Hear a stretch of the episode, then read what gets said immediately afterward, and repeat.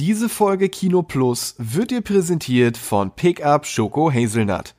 Noch drei Stunden Podcasts in der Warteschlange und du brauchst neue Energie? Schon 20 Stunden Rocket Beans TV geschaut und die Augen werden schwerer und schwerer? Der unwiderstehliche Pickup-Knack macht dich garantiert wieder hellwach. Hol dir den Kick, den du brauchst, um wieder voll durchzustarten mit Pickup Schoko Hazelnut mit cremiger Haselnussfüllung in der Mitte. Den muss man mögen. Und jetzt viel Spaß mit Kino Plus. Was ergibt dreimal Bart plus zweimal Kappe plus Filmliebe hoch X? Genau, Kino Plus. Herzlich willkommen.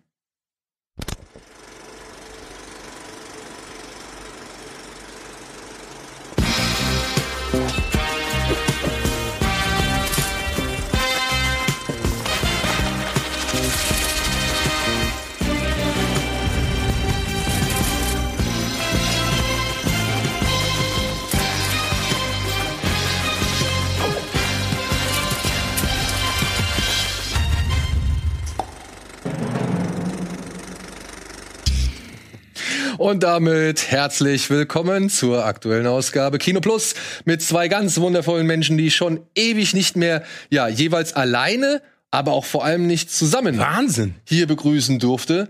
Und deswegen freut es mich umso mehr, Steven und Dominik zugeschaltet am Start. Hello. Und das finde ich cool, denn heute können wir mal ein bisschen über die Themen schwafeln, über die man sonst nicht so schwafelt. Ne? Sehr gut. Das, das Insiderige, das Preisige, Hm. das Gossipige, kann man das so sagen? Nein. Ja, kann man Alles falsch. Kann an alles äh, Girre ran. Ja, Freunde, wie geht's euch? Gut. Weil ich weiß, wie es euch geht. Wir haben eben noch schon gesprochen, Ja. aber ich wollte es einmal kategorisch hier für auch den Zuschauer abhaken. Ich will ins Kino. Ja, genau. Das kann ich nur genau, sagen. Das jetzt auch, ich kann, ich kann zu, also zu Hause gucken ist okay. Aber ey, ich halte es nicht mehr aus. Aber geht euch das auch so? Ich habe das Gefühl, mit den Monaten des Lockdowns steigt die Volume-Taste an meinem Fernseher. Ich habe das Gefühl, ich, ich, so vom halben Jahr habe ich noch okay laut gehört. Jetzt höre ich so. Ja, stimmt, ne, wenn du, wenn du, weiß ich nicht, so unter der Woche vielleicht zweimal im Kino warst, Genau. aufgrund der Pressevorführung, dann hast du ja schon irgendwie die lauten Erlebnisse gehabt. Da kannst du abends Ja, aber jetzt ist, geht das dir auch so? ja, ich, habe das Gefühl, glaub mach schon, ich drehe auch alles lauter, ja. Ja. Ich habe, ja, gut, kommen wir gleich zu. Ähm, ja, nee, bin ich bei dir, bin ich bei dir. Ja, siehst du. Aber ich merke auch, ich merke wirklich, wie sehr ich mich auf jeden Film im Kino freuen Oh, auch. würde. Ja, also Mhm. egal welchen Film ich im Ja. Kino gucke oder welcher, also welcher Film jetzt angekündigt worden ist, da kann ich sagen, ja, interessiert mich mehr oder interessiert mich weniger. Aber die Lust, Völlig egal. diesen Film äh, Ja. im Kino zu sehen, Ja, aber ist überwiegt. Aber erinnerst du noch, dass wir, wir haben ja über Tenet gesprochen, ne? Ja, Und das war, finde ich, so der erste Film, den habe ich damals in der Pressevorführung morgens gesehen in München. Und das war das erste Mal wieder, glaube ich, gefühlt seit einem halben Jahr irgendwie im Kino. Weiß Ja, glaube ich auch, oder? Und, und also ich weiß, dass der kontrovers diskutiert wurde. Ich finde ihn ja immer noch sensationell.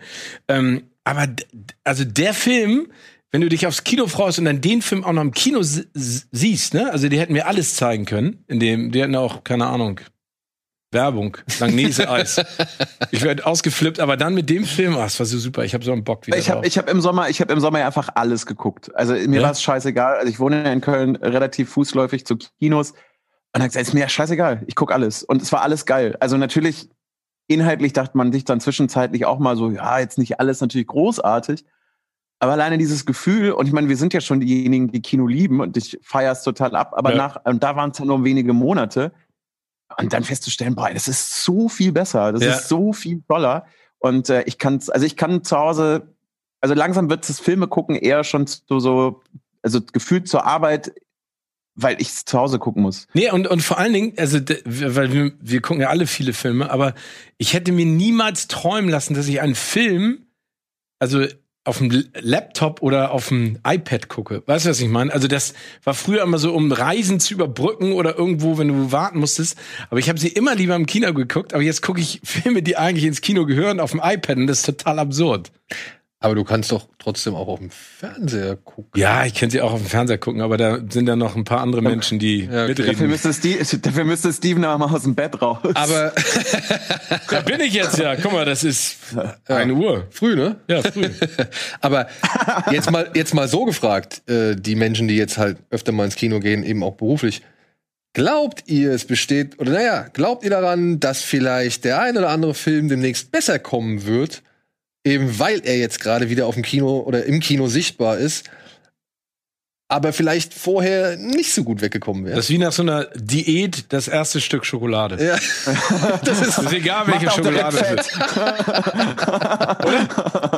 ja, voll. Aber also ich, ich lasse mir da meinen Optimismus auch irgendwie nicht nehmen, äh, weil ich meine, nach über einem Jahr rum zu, zu Hause rumhängen, sagt dann jemand irgendwie, nee, ich gehe heute nicht ins Kino, nee, geht ihr mal, ich mache heute Netflix-Abend. So, nein, also ich kann es mir nicht vorstellen. nee, ich auch. Und ich meine, letztes Jahr im Sommer liefen ja schon, schon, schon Filme deutlich besser, als man es erwartet hätte. Also gerade so die kleineren, weil durchaus ein paar Menschen ausgehungert sind. Und diejenigen, die jetzt zu Hause bleiben, oder die jetzt auch sagen, mir macht das alles nicht. Sehr gut, wenn du sowieso nur einmal im Monat irgendwie vor die Tür gehst, dann ist dir das natürlich Ja. jetzt auch egal. Aber war das jetzt nicht so gerade mit Crudes 2, dass der irgendwie nach acht Wochen in den USA wieder auf die Eins gerutscht ist in den US-Kinocharts, weil das der einzige Familienfilm ist, der in den Kinos läuft und deswegen alle wieder reingegangen sind. Das ist auch irgendwie geil. Mit zwei Millionen Box-Office. ja, und hast du, hast du das von dem äh, Detective Chinatown 3 mitbekommen? Nee.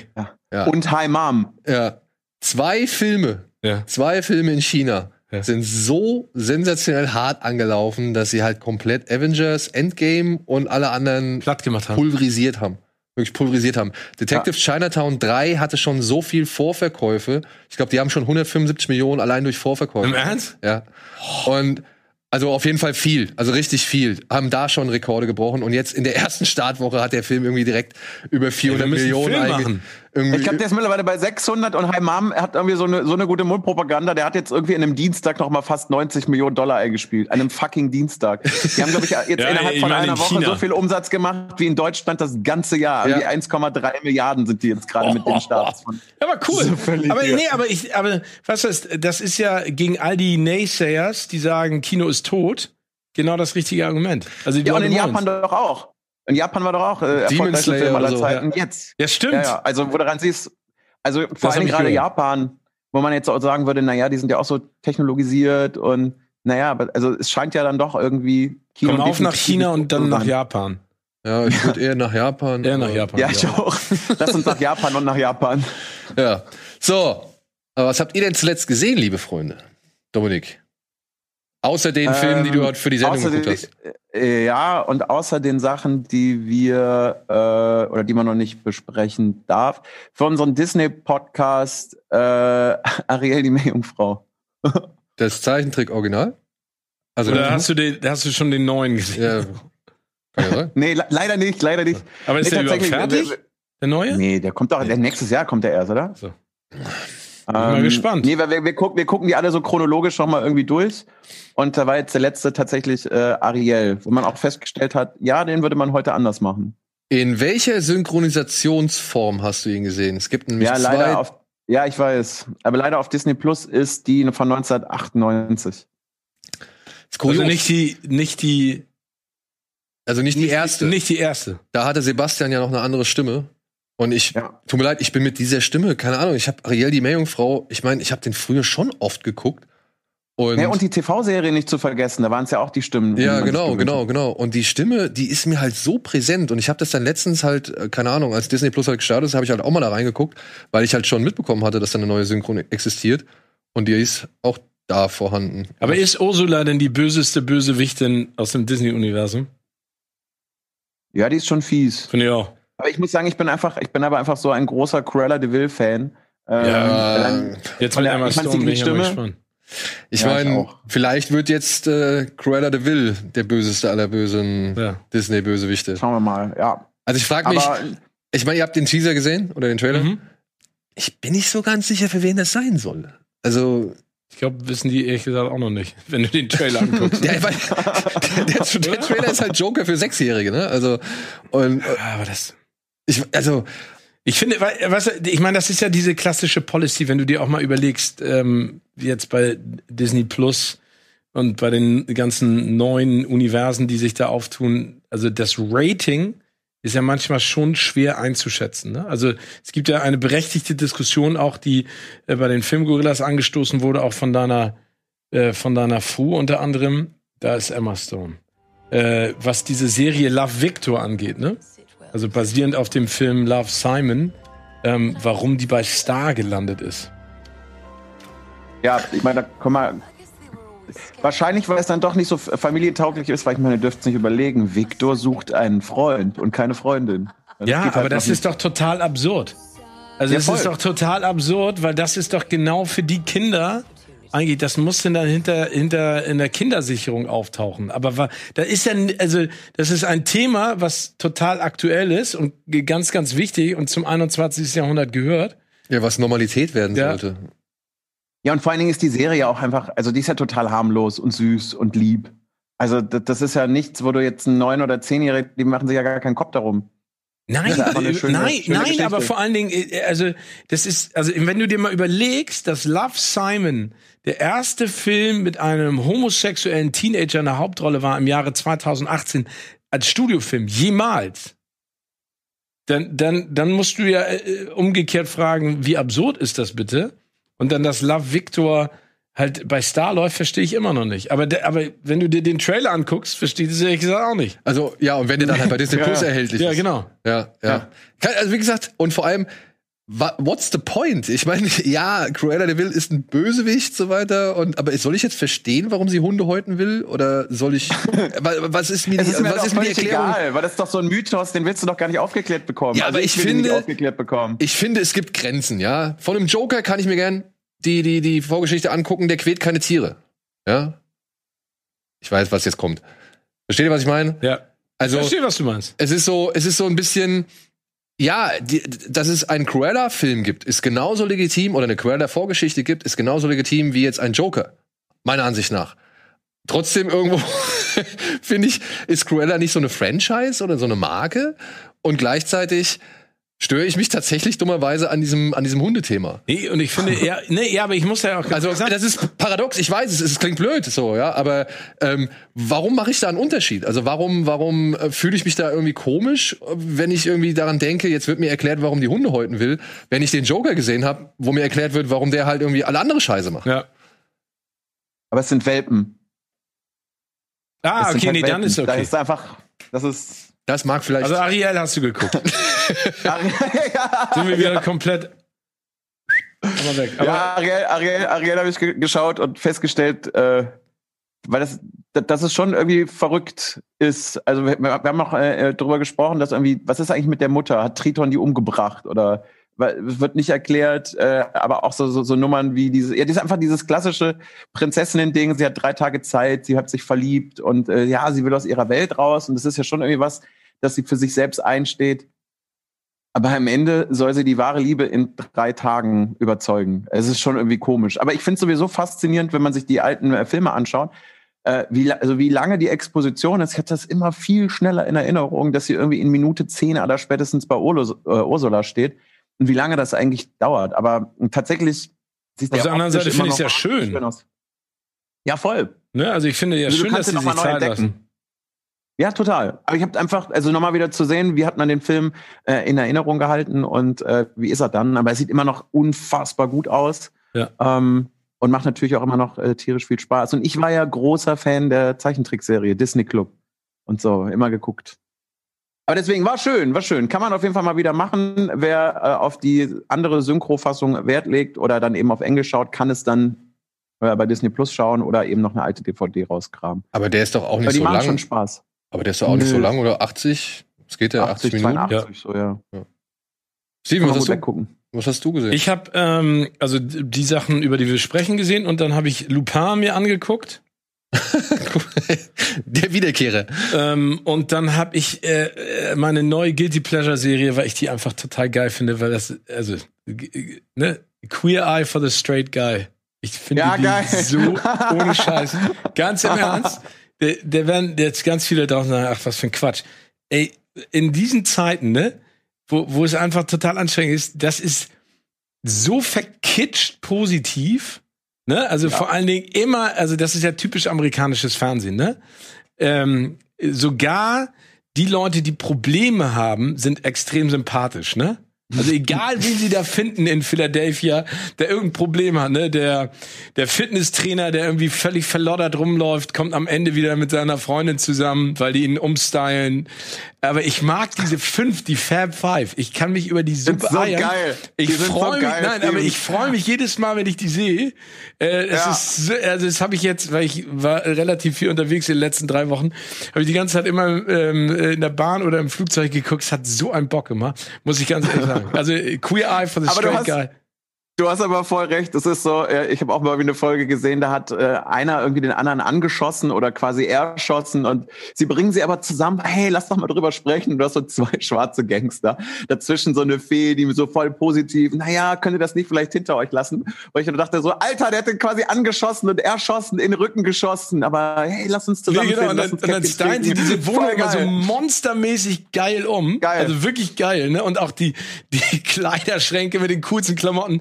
Und dann immer so alle so, yeah, super cool. Und dann hauen sie ja direkt ab, ne? Gucken sich dann irgendwie so diesen Höhepunkt äh, zusammen, Reunion Family, was weiß ich, der eine ist DJ irgendwo äh, in New Jersey, Jersey Shore oder was weiß ich und äh, der will seinen Eltern jetzt sagen, er macht Musik, obwohl seine Brüder Familien haben und so.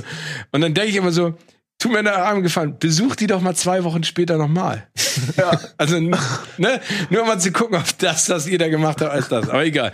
Ne, und zu Lupin muss ich ganz ehrlich sagen, also ich mag, ich mag den Omar Sy, ne? Aber Wahnsinn, was da für Fehler drin sind, ne? Ich hab's nicht gesehen. Mir wurde beim letzten Mal, als wir darüber gesprochen haben, gesagt, ey, das ist alles richtig cool und keine Ahnung. Ich hab's noch nicht geguckt, aber die Jungs haben mich halt wirklich neugierig gemacht. Es gab da noch eine Diskussion über ein Zitat, das ich gelesen hatte und da, ob das irgendwie so wirklich richtig ist.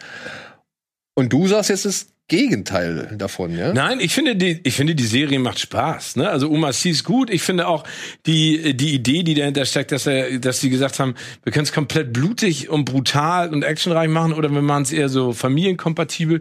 Ich finde so Arsène Lupin und Sherlock Holmes, das sind ja so Figuren, die findet man, glaube ich, auch als Teenager und als Kind cool, ne? weil die so investigativ was man. Er ist der Verwandlungskünstler. Da sind halt manchmal finde ich so Plotpoints, die einfach überhaupt keinen Sinn machen. Ne? Also in der Geschwindigkeit der Aktionen, die da passieren oder warum, du fragst dich zwei, dreimal so, aber warum machst du das jetzt? ne? Also wa- was, also wieso? Ne? Also das passt nicht. Ich finde Omar Sy, der, also ich finde, der strahlt eine so unfassbare Präsenz aus. Das finde ich echt beeindruckend. Ne? Also was der mit seinem Gesicht macht und äh, das ist ja auch so ein Tier, ne? Also Ja, das ist groß. Ja. ja groß und der, der, der Groß und breit, also es ist Ja. wirklich. ja, und ich, ich finde, der, der, aber der, der hat so eine, der hat so eine Verschmitztheit, die finde ich perfekt zur Rolle passt, ne? Also so ein bisschen so, so ein bisschen dodgy und seine Rolle ist ja in diesem, in, in, in Lupin ja auch im Prinzip so, ne? Er ist so ein, so ein bisschen so ein Hiopai, ne? Ähm, das finde ich gut. Ich bin jetzt mal, ich meine, äh, das ist ein so, also da, ich spoil jetzt ja glaube ich nichts, ne? Aber es ist, ich meine, es ist ein so unfassbarer Cliffhanger äh, nach äh, Kapitel 5 ist das glaube ich, ne? Oder 6? 5. Gibt's 5 oder 6? 5. Fünf. Genau. Ähm, ja, ich meine, das haben die halt komplett darauf angelegt, dass sie da noch eine nächste Staffel machen. Aber die werde ich mir angucken. Also ist jetzt nichts, wo ich sage. Die kommt ja schon im Sommer. Das ist ja das Absurde. Die haben jetzt zehn Folgen gedreht und haben es einfach nur aufgeteilt. ja, äh, und smart. Smart. Ja, also ich finde auch, also es macht super viel Spaß. Du darfst halt überhaupt nicht drüber nachdenken. Also kann man auch mit mehr, wenn man es mit mehreren irgendwie schaut und irgendwie Bierchen dabei, alles cool. Und genau wie du sagst, Oma C, aber man darf auf gar keinen Fall auch nur eine Sekunde drüber nachdenken, weil we relativ wenig davon ergibt Sinn. Wenn man nicht drüber nachdenkt, denkt man, boah, ist der klug, Ja. boah, ist der raffiniert, boah, der kann ja alles. Und äh, sobald du einmal drüber nachdenkst, stellt man dann schon fest, ja, es ergibt Ja, keinen genau, Sinn. aber, Aber aber ist okay. Ja, genau. Also es tut nicht weh. Genau. Was hast du denn geguckt? Das verrate ich dir nach der Werbung. Oh, was für ein Cliffhanger, du kann- krasser Lupin. Ja, ihr habt damit angefangen. Was soll ich machen? ja. Bis gleich.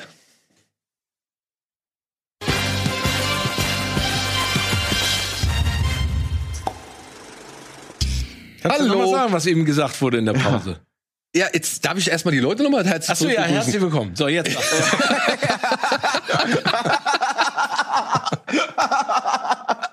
Ja, ja, hallo. Ja. Hallo und herzlich willkommen zurück zu Kino Plus mit Steven und mit Dominik. Und Daniel. Ja, und mit mir. So, was will ich? Also ja, und ich soll sagen, ich soll sagen, dass Alvin eben gerade in der Pause hier kurz durch die Regie oder beziehungsweise durch unser Mikrofon hier hat ansagen lassen, dass er völlig auf Stevens Seite ist. Queer Eye for the Straight Guy Wohlfühlfernsehen. ist Wohlfühlfernsehen par excellence und er fand es wunderbar, dass Steven diese Sendung hier noch mal kurz hervorgehoben hat. Das, so, was hast du geguckt? Was ich Danke, geguckt Alvin. habe? Ja, ich habe mein Wohlfühlprogramm geguckt, Okay. beziehungsweise Film, einen Film geguckt, den ich als Wohlfühlprogramm bezeichne, denn er ist absolut bescheuert.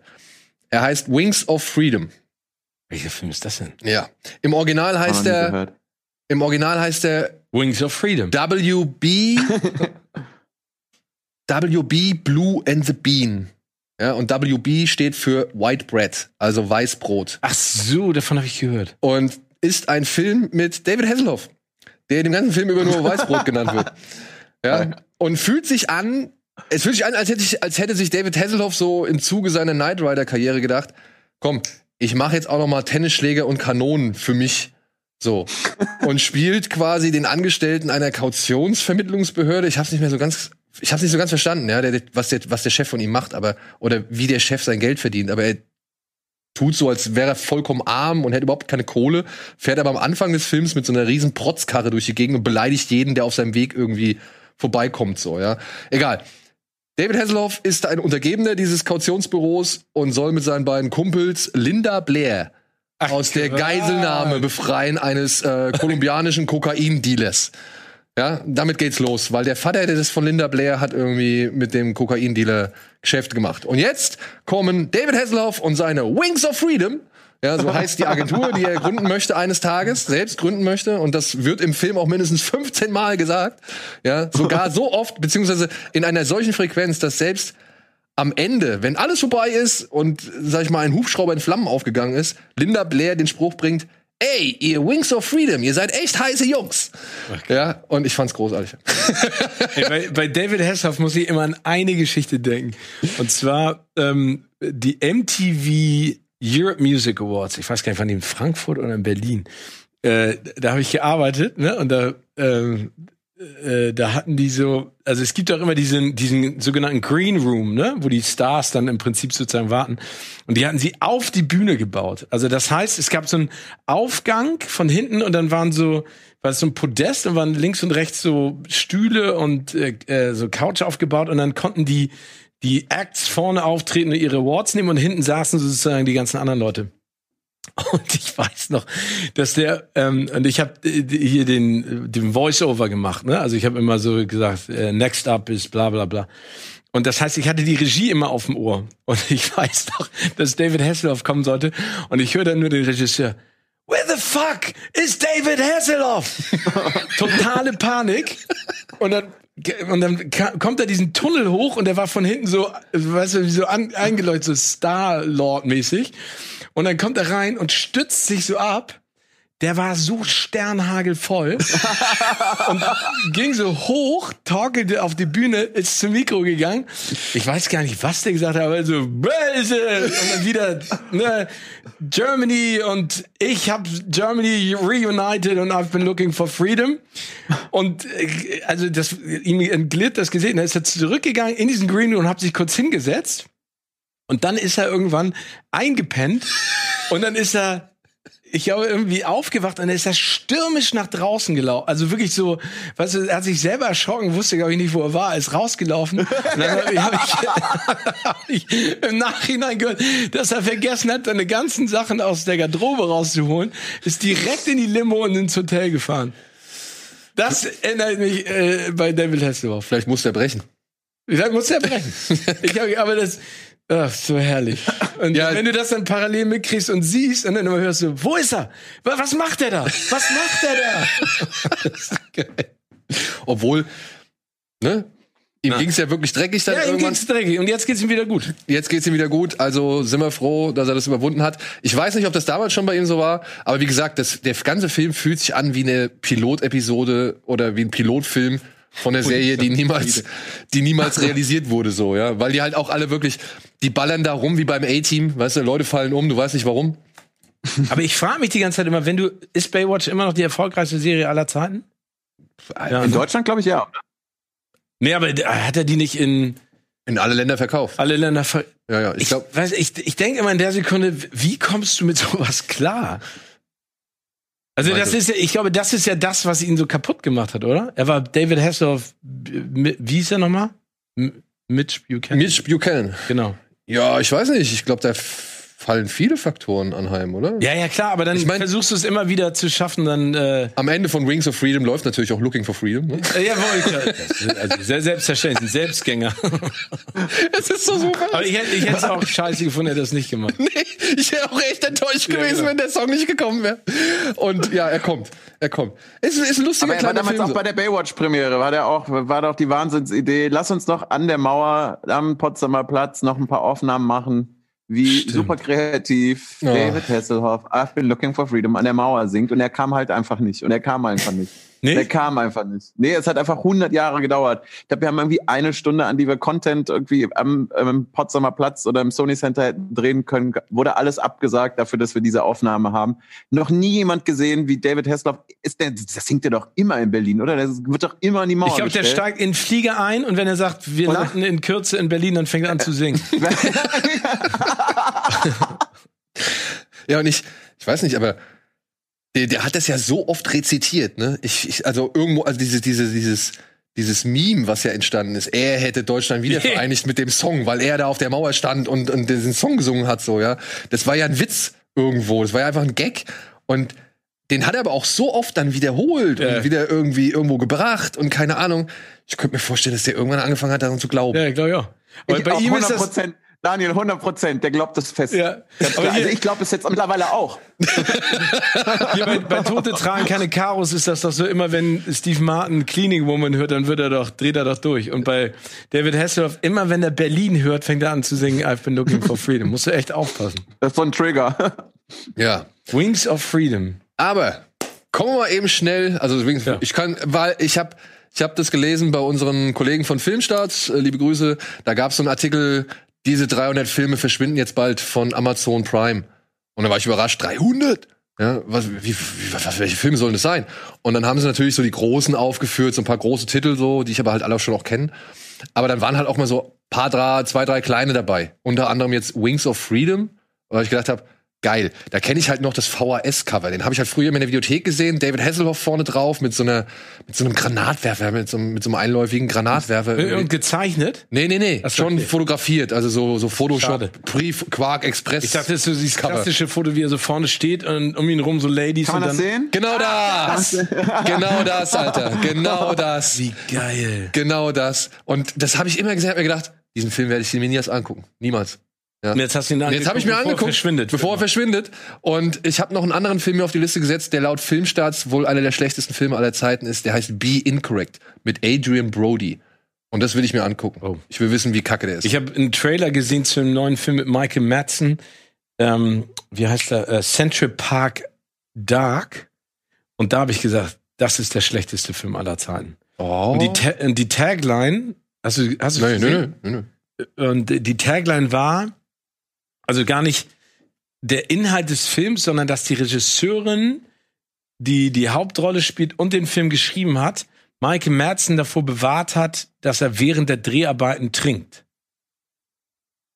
Aber das Spannende ist, Michael Madsen spielt in dem Film einen alkoholabhängigen Anwalt.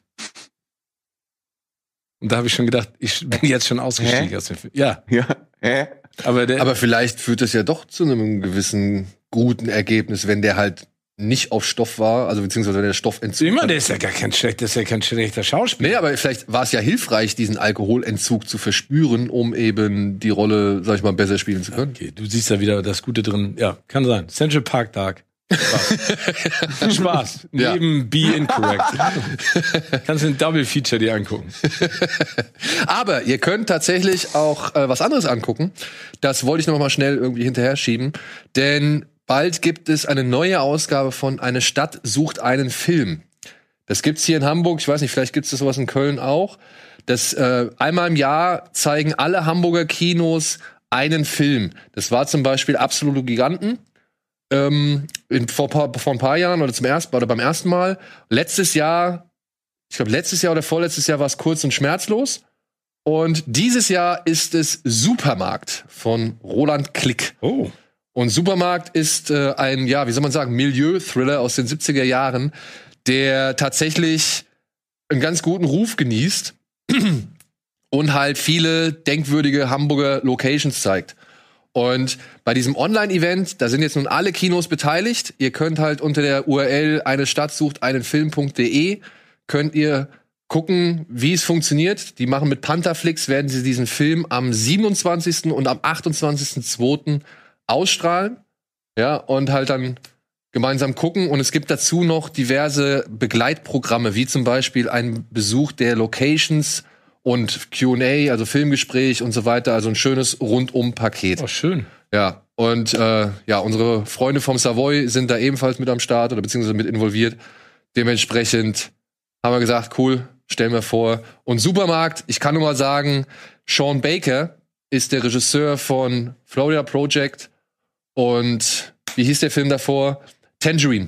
Tangerine. Oh. Ja, der hat dazu geschrieben, Watched on Movie might just be the discovery of the year for me. Thank you, bla bla bla, der ihm den Film empfohlen hat. Also, Also, vielleicht ist es ja. Marius West. Ja, genau, ist Westernhagen, Ja. als er noch nicht Marius Müller in Westerhagen hieß. Der äh, singt da den Titelsong. Und ähm, ja, ist ja vielleicht für den einen oder anderen interessant. Ich werde mir das Ding auf jeden Fall reinziehen. Habe ich Bock drauf. So, worüber wollen wir reden? Wir haben so viel. Oscars. Habt ihr, habt ihr gesehen? Und Golden Globes, hier, Freunde, Experten. Ja. Was sagst du? Also Nummer eins, ich finde es ganz wichtig, dass diese Veranstaltungen stattfinden. Ne? Also Mhm. ich, ich, auch wenn das natürlich unter erschwerten Bedingungen jetzt äh, passiert, weil ja auch, ne, sag ich mal, nicht die Bandbreite an Filmen, die normalerweise für die ähm, Awards-Season rausgekommen wäre, jetzt an den Start gegangen ist, aber ich finde es super. Ich bin mal gespannt. Also ich meine, vor allen Dingen die Golden Globes leben ja eigentlich eher davon, dass Leute auf engstem Raum beieinander sitzen und äh, ganz viel Spaß haben. Ob das jetzt in LA und New York, wie sie es aufstellen. Und ich meine, die Oscars, so richtig den Plan, der dahinter steckt, den gibt's ja noch nicht. Also es gibt ja Gerüchte, dass sie das ähnlich machen wollen wie die Globes, aber mit noch mehr Locations, glaube ich, weltweit. Ne? Also sie haben ja gesagt, dass sie eventuell sogar auch in Europa was machen wollen. Ach, wirklich von einzelnen Standorten? Ja, aus? genau. Also das Gerücht sagt, ne, LA, New York, äh, Europa und vielleicht auch irgendwo noch äh, im asiatischen Raum. Äh, Finde ich von der Strategie her gut. Aber ich meine, das ist, ich finde es gut. Ne? Es wird, wird eine komplett andere Award-Ceremony sein. Ich hoffe, dass da bin ich ja ein ganz großer Verfechter davon, dass ähm, vor allen Dingen die Oscars wieder mit ähm, äh, eine. Moderatorin oder ein Moderator im Lied oder eine Paarung oder zumindest wenn es mehrere Standorte sind, dass es jemanden gibt, der das Ganze zusammenhält. Weil ich finde es schon problematisch, dass es jetzt die ganze Zeit immer über die Laudatorinnen und Laudatoren gelaufen ist. Ich fand, das hatte vom Gefühl her nicht so richtig viel. Aber ich finde, man muss das Genre ja trotzdem weiter feiern. Ja, ja. Und das gerne mit diversen Veranstaltungen. Ja. Bei denen man halt auch coole Leute sieht. Entschuldigung. Ja, ja, ja, nee, alles gut, alles gut. Äh, sehe ich ähnlich. Ich meine, man merkt da tes- tatsächlich, dass es nicht übermäßig viele Filme äh, gab, die irgendwie äh, letztendlich zur Auswahl standen. Ich liebe Hamilton, aber es ist für mich kein Film. Also, dass zum Beispiel der bei, bei Best Musical und Komödie irgendwie mit drin ist. Äh, natürlich ist es Musical, aber es ist ja letztendlich abgefilmt, Theaterstück. wie sie es ge gemacht haben. Und also äh, auch cool gemacht, aber es ist irgendwie halt kein, für mich war das jetzt kein, kein Film. Ähm, das wäre schon verrückt, wenn der äh, gewinnen würde, wenn ich meine sogar The Prom drin ist. Den fand ich jetzt nicht so übermäßig gut. Aber äh, ich finde es auch toll, dass es das gibt und vielleicht wird da auch ein bisschen mehr dieses, wer hat gestreamt und Kinofilme kommt vielleicht eher ein bisschen näher zusammen, weil ohne die Streamingdienste würde es halt dieses Jahr überhaupt gar keine Awards geben. Ist Da ist erstaunlich, ja ne? fast alles drin. Da ist halt Ja. wirklich sehr viel vorhanden. Und dann aber auch Filme, wo ich gedacht habe, hm, hätten die es normalerweise geschafft? Nee. Diese Hillbilly Elegy zum Beispiel. Ja, aber genau das ist der Punkt. Never. Und den hat Dominik eben gerade angesprochen. Wenn du sagst, ich ziehe das durch mit dieser Award-Verleihung, ne? also es geht ja immer noch darum, kann man immer in Anführungszeichen setzen bei den Golden Globes und auch bei den Oscars, die besten also die Besten der Branche, ne, ob das Film ist, Producerin, äh, Schauspielerin, wer auch immer, werden nominiert. Ich glaube, dann hättest du, ehrlich gesagt, an den Regeln schrauben müssen und sagen sollen, es gibt halt nicht so viel, deswegen müssen wir auch nicht jede Kategorie komplett besetzen, sondern sagen dann einfach, die Helena Zengel, die reicht uns. Jetzt mal übertrieben gesagt, ne? Ja. Und zwei, Aber schön drei- für sie. Nein, nee, aber weißt du, was ich meine? Und, und dadurch ist genau das, was Dominik gerade sagt. Deswegen sitzt du da zeitweise und liest die Kategorien durch und denkst so, warte mal, der Film? Warum? Also ich finde, Hamilton ist ein super Beispiel, ne? Äh, Lin-Manuel Miranda ist halt the man of the hour. Der macht bei Netflix jetzt alles. Der, der bringt da sein nächstes Musical. In the Heights. In the Heights. Ähm, ist ja auch völlig legitim, aber ich finde, das, das wirkt dann im Nachhinein nicht positiv auf den Preis. Weißt du, dann wird er, wird er, kriegt er vielleicht eine Beliebigkeit, die er nicht verdient hätte. Ja, ja, okay, ich verstehe, was du meinst. Ja, ich, an, angesichts mancher Filme Hamilton, weil Hamilton stört mich eigentlich nicht so sehr, dass es, mh, wie ihr gesagt habt, abgefilmtes Musical ist, weil das ist es meiner Ansicht nach nicht. Ja, sie haben es zweimal aufgeführt und haben es abgefilmt. Und sie waren halt einmal mit Kameras auf der Bühne. Also sie haben es einmal durchgespielt mit Kameras auf der Bühne und mussten das schon abpassen. Für mich ist diese Königsszene immer noch die geilste. Ja, aber siehst du, und so da kommst du ja als Zuschauer, als Ja, normaler klar. Zuschauer im, im Publikum oder in den Rängen, kommst du ja nicht an, an wie heißt der, Croft, an Herrn Croft ran. So, also Aber du siehst, du siehst das Spuckebläschen. ja, ja. Wahnsinn. ja aber, aber, aber das meine ich. Und die waren ja auch, Push comes to shove. die waren ja auch wirklich mit den Kameras auf der Bühne und ich, ich sehe da schon die Berechtigung, warum der da ist. Das Ding ist halt nur von 2017. Das ist so das, was Also mich schon- halt stört. Aber ich meine, wie hieß der Film damals noch mit Kidman? Dogville. Dogville, ja. Ja, ich meine, das ist ja auch ein Theaterstück. So gesehen, ja. Also Aber ich kann deine Argumentation verstehen, aber ich glaube, das, was Dominik auch stört, aber du kannst ja auch sagen, wenn das Quatsch ist, was ich gerade sage, ist, glaube ich, eher, dass es so eine Beliebigkeit geworden ist, dass man, und vielleicht, und dann hast du noch mehr recht, ne, wenn er aus 2017 ist, was packen wir jetzt sozusagen damit rein, um die aufzuwerten? Und ich finde, da ist ja wieder nicht die Quantität, sondern die Qualität gefragt. Ne? Ja. Also welche, welche Sachen sind outstanding? Und da gibt's ja Sachen, die sind outstanding. Wir reden ja auch gleich über ein paar noch. Und vor allem, was ich geil finde, ist, dass da wirklich, ne, dass sie endlich mal so ein bisschen breiter irgendwie alles zusammengemischt haben. Also, dass dann halt wirklich die Regisseurin von Promising Young Woman mit dabei ist, dass die halt äh, mit den unter den besten Regie Regisseuren, Regi wie sagt man dazu jetzt, Regisseurin RegisseurInnen. innen. Okay, Regisseur, ja, Regisseur, ja. ja. Ähm, Oder du sagst Regisseur, Regisseurinnen. Genau, also dass da wirklich mal echt bunt gemischt ist, dass da wirklich jeder dabei ist und dann aber auch mit vertretbaren Filmen Ja. so, ne? Also Promising Young Woman darf von mir aus gerne jeden Preis da gewinnen. Äh, der hat für mich sehr viel richtig gemacht und das ist schön zu sehen. Auf der anderen Seite sind halt aber auch wieder so die, die typischen Fragezeichen. Warum zum Beispiel hier, äh, wie heißt die Rhea Seahorn, die Dame aus äh, Better Call Saul, seine seine Partnerin halt einfach, warum die zum Beispiel schon wieder nicht irgendwie für irgendwas nominiert ist. So, die wird konsequent irgendwie, glaube ich, von den Globes und allen Ja, aber vielleicht, vielleicht ist es jetzt auch mal an der Zeit, also wenn wir in die Analyse gehen, auch mal die Defizite zum Beispiel der Globes oder der Globes der vergangenen Jahre und auch der Nominierung mal unter die Lupe zu nehmen und genauso wie auch die Oscars. Ne? Also ich finde, dass die, dass die Globes ja immer eine Tendency hatten, ne? ähm, auch in den vergangenen Jahren, nach dem Star Power die Leute zu nominieren um möglichst viele Superstars da auch zu haben. Also du musst ja mal angucken, was sie und für wen sie äh, da Nominierungen ausgesprochen haben in den vergangenen zehn Jahren. Und da fand ich es eben auch problematisch, vor allen Dingen, wenn du dir überlegst, wer die Nominierung macht und wer die Golden Globes verteilt. Ja. Ne? Also auch wenn die Academy in der Größe und sicherlich in der äh, Diversifizierung nicht richtig ist, aber es sind einfach mehr Menschen. Ne? Also ich weiß gar nicht, wie viel bei der Hollywood Foreign Press mittlerweile sind. 72? 73? 75? Keine Ahnung. Ne? Also ja, also wie gesagt, ich glaube am Ende, äh, das ist, äh, kann man viel dran meckern, aber ich finde gut, dass, dass sie stattfinden. Ja. Bei den Oscar-Shortlists fand ich auch ein paar schöne Sachen. Also eine Sache so richtig schön. Wenn man sich so vorher die Filme angeguckt hat, die schon nominiert waren, von, von uns, also von unserer Seite hat es ja nicht gereicht für Und morgen die ganze Mhm. Welt, ist ja leider nicht mehr auf der Shortlist. Aber dann hast du da so Filme wie La Llorona. Das ist jetzt nicht der Curse of La Llorona, der da zum Conjuring-Universum gehört, Ja. sondern ein anderer Film, der sich aber eben halt auch mit dieser Geistergeschichte aus auseinandersetzt. Du hast ähm, A Sun, Mhm. dieser taiwanesische Film, der auf Netflix begraben wurde, der, sag ich mal, erst durch den Peter de Brook von Variety irgendwie ähm, nochmal nach vorne geholt worden ist. Also auch wieder ein richtig schönen Genrefilm so. Und Another Round ist mit dabei. Ich Ja. sagte, der wird das packen. Und ich finde cool, Mats. Wenn man sich vorher die Shortlist noch ein bisschen, also die, die, die Einreichungen angesehen hat. Zum Beispiel Indonesien kam mit Impetigore, ja, ein Horrorfilm.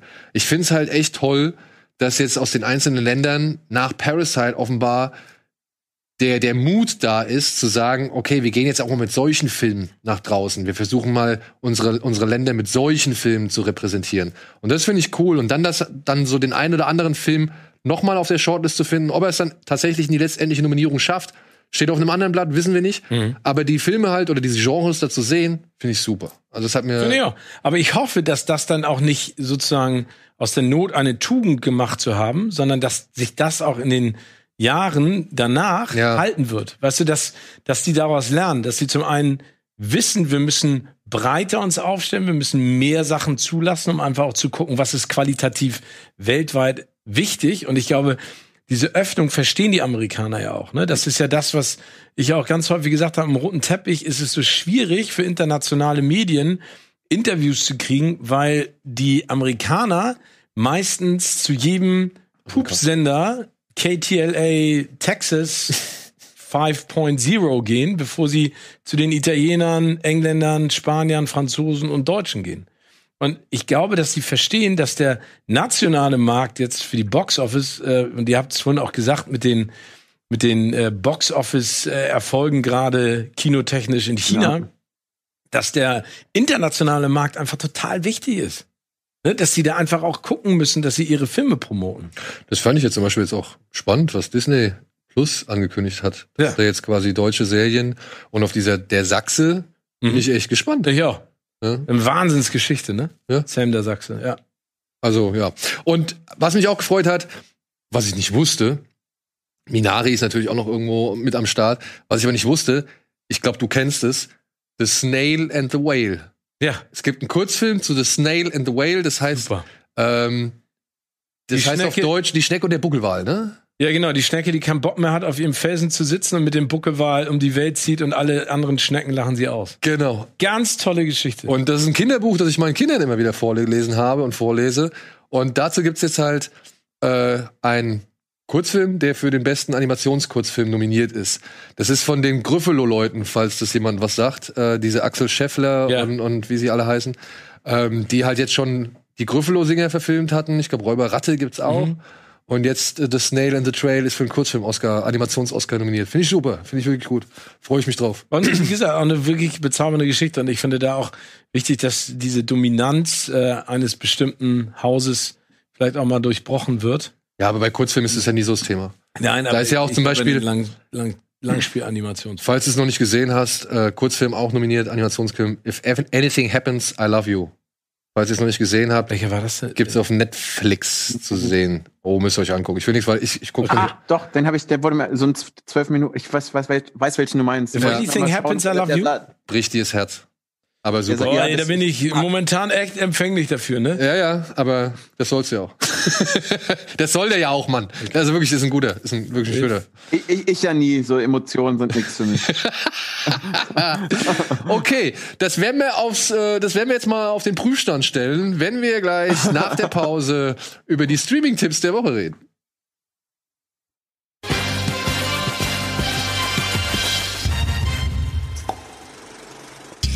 Hallo und willkommen zurück zur aktuellen Ausgabe Kino Plus mit Steven, mit Dominik und mir. Wir haben gerade eben ein bisschen über die Oscars und die Globes gequatscht. Glaubst du, du wirst für irgendwas eingeplant bei den Oscars? Wir haben mal drüber gesprochen. Ich glaube, die Problematik ist einfach momentan Reisen. Ne? Also logischerweise erzähle ich ja nichts Neues. Ende April ist das Ganze. Es kommt halt drauf an, ne? Also was man da machen kann. Also ich mein Steckenpferd ist ja immer der rote Teppich gewesen. Der wird in diesem Jahr bestimmt ein bisschen anders ausfallen. Aber Könnte der nicht hinter so einer Scheibe sein, wo überall Löcher drin sind, dass man so das Mikro durchsteckt? Das wäre das wäre ja spannend. Das wäre echt eine geile Idee. Oder, oder sie stellen halt nur so Displays hin und wir machen das hier aus eurem Studio. Auch virtuell, genau. Du kannst dann halt so auswählen. Ich möchte jetzt hier mit Mats. Ich, Ja, das wäre cool. Wenn du auswählen kannst, dann kommen sie echt zu dir. Ich weiß nicht, also ich, da, da, es gibt Gespräche darüber, aber jetzt noch konkret, was da passiert und vor allen Dingen, wie das ablaufen wird. Also wenn die es in mehreren Positionen weltweit machen, ist ja auch die Frage, wo geht wer hin? Ne, was passiert da überhaupt? Oder wird es eine komplett virtuelle Geschichte in irgendeinem Theater und die schalten einfach hin und her? Dann ist ja auch die Frage, was kann, was soll ich dann da machen? Also. Du, und im Zweifel, wenn du nichts zu tun bekommst, Ende April haben wir hoffentlich die Kinos halbwegs wieder auf, dann machen wir halt unsere äh, Oscar-Party. Ja. Machen wir die diesmal in Hamburg. Ja. Gerne. Und dann bist du halt auch da. Ja, finde ich gut. Dann, muss ich, muss ich, dann, musst du nicht wieder ein Video schicken. Ja, oder wir machen, genau, wir machen, wir machen Oscast aus dem Kino. Ja, das machen wir. Ja. Das ist eine gute Idee. Letztes Mal mega geil geklappt. Ja, stimmt. Du hast ja also in Köln gemacht, ne? Ja, genau. Und letztes Jahr in, in, in Berlin. Und das war, war, war immer eine Gaudi, war immer geil. Ja, cool. Ja, es ist auch cool. Es ist ja eine geile Veranstaltung. Schauen wir mal. So. Schauen wir mal. Was auch immer cool und immer geil und immer eine Gaudi war, war Paddington. Da freut sich nämlich. Was so eine Überleitung, das kannst du besser. ich wollte das Thema jetzt abhaken. Du hast gesagt, wir müssen drüber reden, dass du, dass Paddington ja. 3 kommt. Ja. Wir haken ab. Paddington 3 kommt. Geil. So. Also wir hatten, hatten wir doch, äh, hatten wir nicht die Diskussion über die besten Filme hatten wir doch, ein Special, Kino Plus ja. Special, die, der letzten zehn Jahre, oder was war es? Stimmt. Da war Paddington. Und da haben wir so gefeitet dafür, dass Paddington 2 äh, reinkommt in die Top 10. Und ist er doch, glaube ich, auch, oder? Waren wir nicht am Ende, du, Antje und ich, haben wir nicht dafür gestimmt? Ich, ich glaube, der war also, in den Top 10. Wäre ich da gewesen, ich hätte es, also sorry, Masterpiece. Jeder, der was anderes sagt, hat keine Ahnung. Aber Paddington 2, sagst du. Hat Kino nie geliebt. Ja. Ja, Nein, richtig. ich finde, das ist ein sensationeller Film. Sensationell. Nicht nur das Kino nicht, das Leben nicht gelebt. Ja. Es ist nur ein bisschen schade, dass halt der Regisseur gerade anderweitig verpflichtet ist und ich glaube, er macht Wonka, ne? Willy Wonka. Wonka, ja. Und äh, den habe ich letztes Mal wieder gesehen mit Johnny Depp.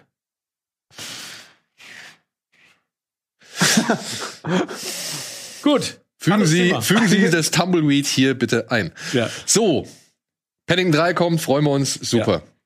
Bond kommt vielleicht irgendwann mal. freuen wir uns noch auf den? Ja, ich ich habe letztens, ich habe letztens so einen Artikel gelesen, wo einer geschrieben hat, oder wo, es hieß, ja, Bond ist schon wieder verschoben worden, trotzdem kann man ihn jetzt schon verreisen.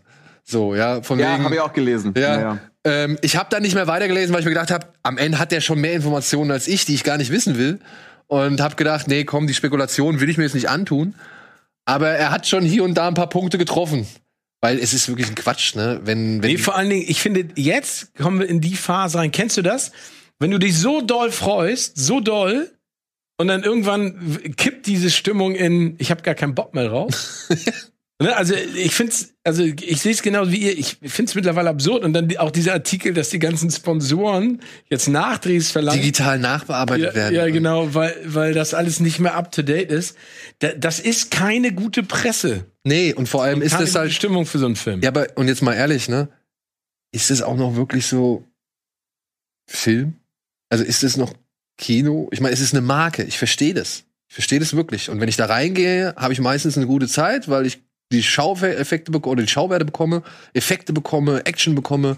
Craig und alle Leute sind ja auch cool so, also aber wenn es darum geht, dass die Uhr dem Verfallsdatum angepasst werden muss, also dem Werbeverfallsdatum, dann finde ich, ist da eine Schwelle übertreten, die irgendwie den Film noch wirklich Film sein lässt, mhm. sondern halt schon echt einfach viel mehr zum Produkt macht, als es ihm eigentlich ja. gut tut. Ja, also wie gesagt. Und ich gucke das wirklich gerne. Ich möchte den Film unbedingt im Kino sehen. So, ich bin gespannt. Ja, aber ich finde, das ist schlechte Presse. Ja, ja. Also es ist, äh, es hilft diesem Film gerade. Aber gut, bei dem Film, jetzt mal ehrlich, da war doch im Vorfeld so viel schlechte Presse. Craig hat sich verletzt. Die Explosion, bei der irgendwelche Leute verletzt worden sind. Die Drehbuchautoren, die ausgetauscht worden sind. Und dann, dass Phoebe Waller-Bridge irgendwie auf Anraten von Craig noch hinzukam und noch was geändert hat. Plus der Regisseur, der ja vorher abgesprungen ist und dann ersetzt wurde. Und, und so weiter und so weiter. Also, die Sun zum Beispiel hat ja wirklich alle Menge, also wirklich alles dafür getan, diesem Film jede Menge schlechte Presse zu besorgen. So, ne? Aber da ja, glaube ich ist tatsächlich, äh, weil Bond am Ende so ein klassischer Film ist, der einfach äh, auch die Gudrun aus Euskirchen ins Kino holt. Ich glaube, das ist dann eher, sind das alles so, so Nachrichten, die für die Bubble irgendwie äh, wichtig sind. Aber ich glaube jetzt, dass den Otto-Normalmenschen nicht interessiert, ob am Drehbuch noch mal was irgendwie war, wenn Bond kommt und dann wird Marketing ausgerollt.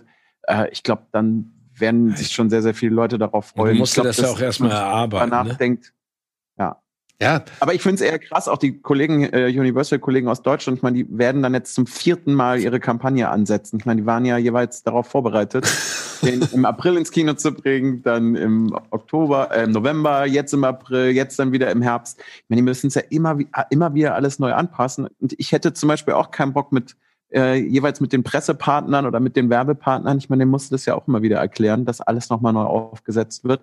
Also in der Haut möchte ich gerade auch nicht stecken. Nee, ich auch nicht, aber also man muss darüber ja nochmal nachdenken. Das heißt, der läuft jetzt im Herbst 2021 an. Ne? Wir haben jetzt gerade mal Mitte, genau, wir haben jetzt gerade mal Mitte Februar und wir hoffen alle, dass es im Mai losgeht. Und dann sind es ja noch mal fünf Monate. Also das kann auch gut sein. Ich meine, das sieht man an diesem Plakat wunderbar. Das kann ja auch sein, dass das noch einen Ticken länger dauert. Ne? Also ich finde dieses Meme so geil. Von Daniel Craig als alter Mann auf der Premiere. Und Ja, das to ist Die. geil. stimmt. Damals. Ja. Aber, und das ist dann halt auch die Gefahr. Und ich glaube, ich hoffe, ich hoffe, die Filmindustrie wird ihre Lehren daraus ziehen. Du hast dieses Projekt. Du hast bereits 100 Millionen, vielleicht 200 Millionen. Summa summarum, mit allem drum und dran, mit allem Scheiß, hast du schon investiert. Dieser Film, du kannst ihn schon gar nicht mehr fast irgendwie auf irgendeinen Streamingdienst verballern. Ja, aber der ist doch, ich habe das doch gelesen, der ist doch bei 300 Millionen. Oder drei und nochmal. also, Also, ohne Marketing. ja, genau, ach, ohne Mal. Ja. Ich glaube, reine Produktionskosten, aber, aber das ist auch. Okay, okay, okay, aber ja, siehst du. Und du hast irgendwann eine Summe, die ist viel zu groß, um sie Hm. kleinteilig irgendwie loszuwerden oder irgendwie auf die Leute loszulassen. Weißt? Also du hast so ein Monster geschaffen, das das kann gar nicht mehr in einer anderen Form existieren als das Kino. Also was machst du?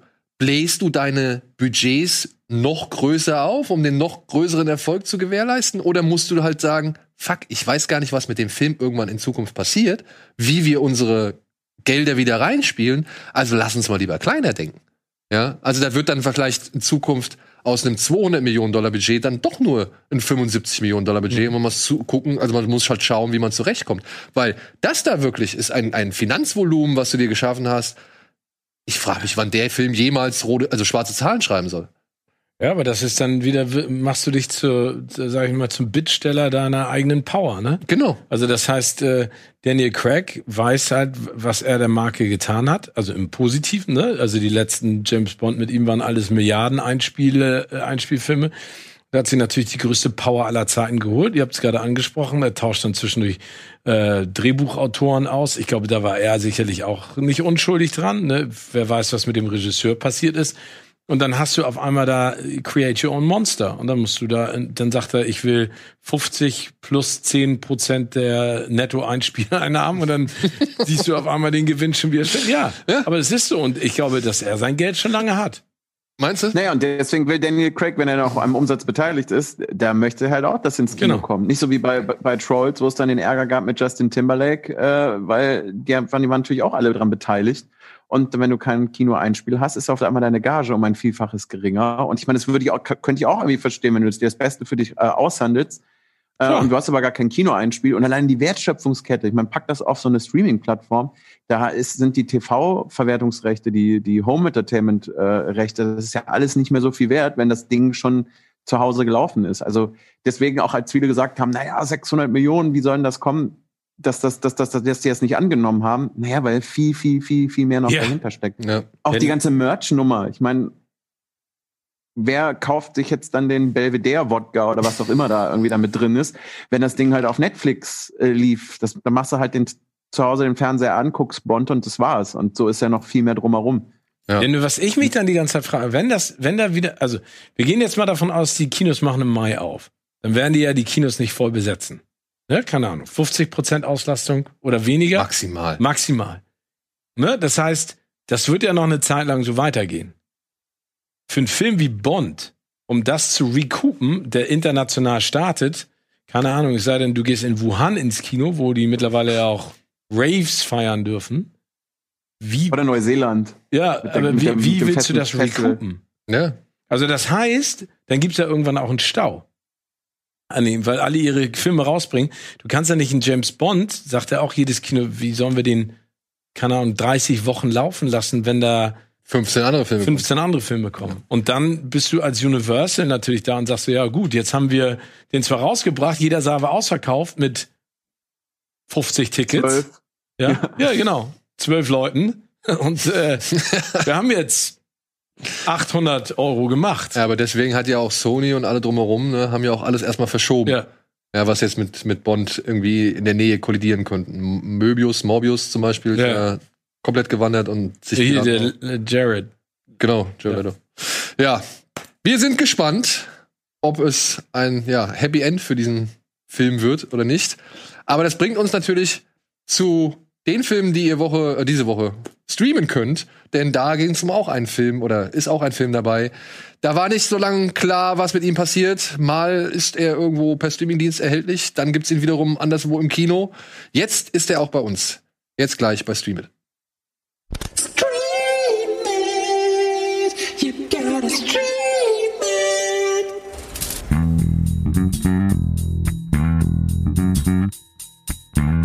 Mm-hmm.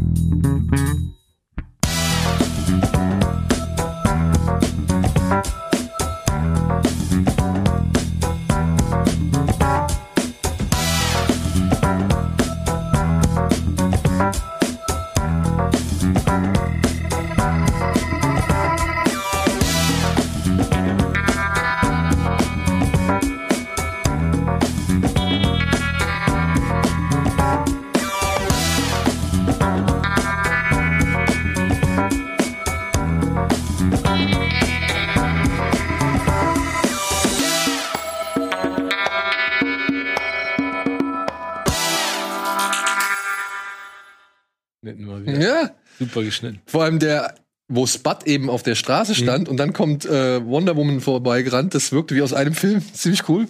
Ziemlich cool. Ja, Freunde, es gibt ein bisschen was zum Streamen. Ich habe mal eine kleine Zusammenstellung gemacht und ich hoffe, ihr könnt was damit anfangen. Vielleicht ist es für den einen oder anderen interessant. Ein Film, der, ja, ich würde mal sagen, am deutlichsten im Mittelfeld einzuordnen ist, ist Code Ava. Der heißt im Original nur Ava. Hier in Deutschland hat er noch den Untertitel Trained to Kill.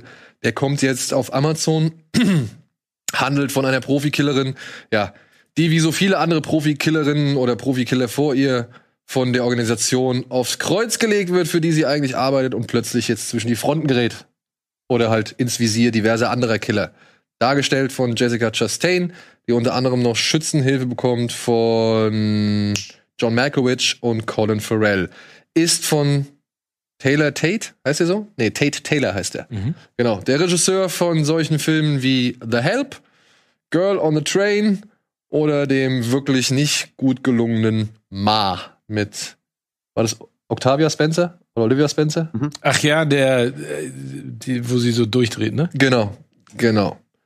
Ja, also wenn man was über diesen Film sagen kann, alles, was man aus diesem Film sieht oder kennt, äh, beziehungsweise in diesem Film sehen oder erleben kann, kennt man tatsächlich schon aus so vielen anderen Filmen, beziehungsweise so vielen anderen Powerful-Filmen wie Nikita, wie Codename Nina, ist der gleiche Film, wie Salt, wie Atomic Blonde, wie Lucy, wie Anna, was weiß ich. Also es ist einfach solide Profi-Killer on the Run Kost.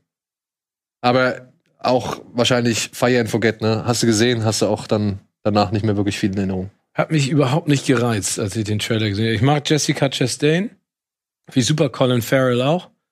Aber der hat mich genau aus den Gründen. Ich habe den Trailer Mhm. gesehen, habe gedacht, ich habe schon tausendmal gesehen, ob männlich, ob weiblich.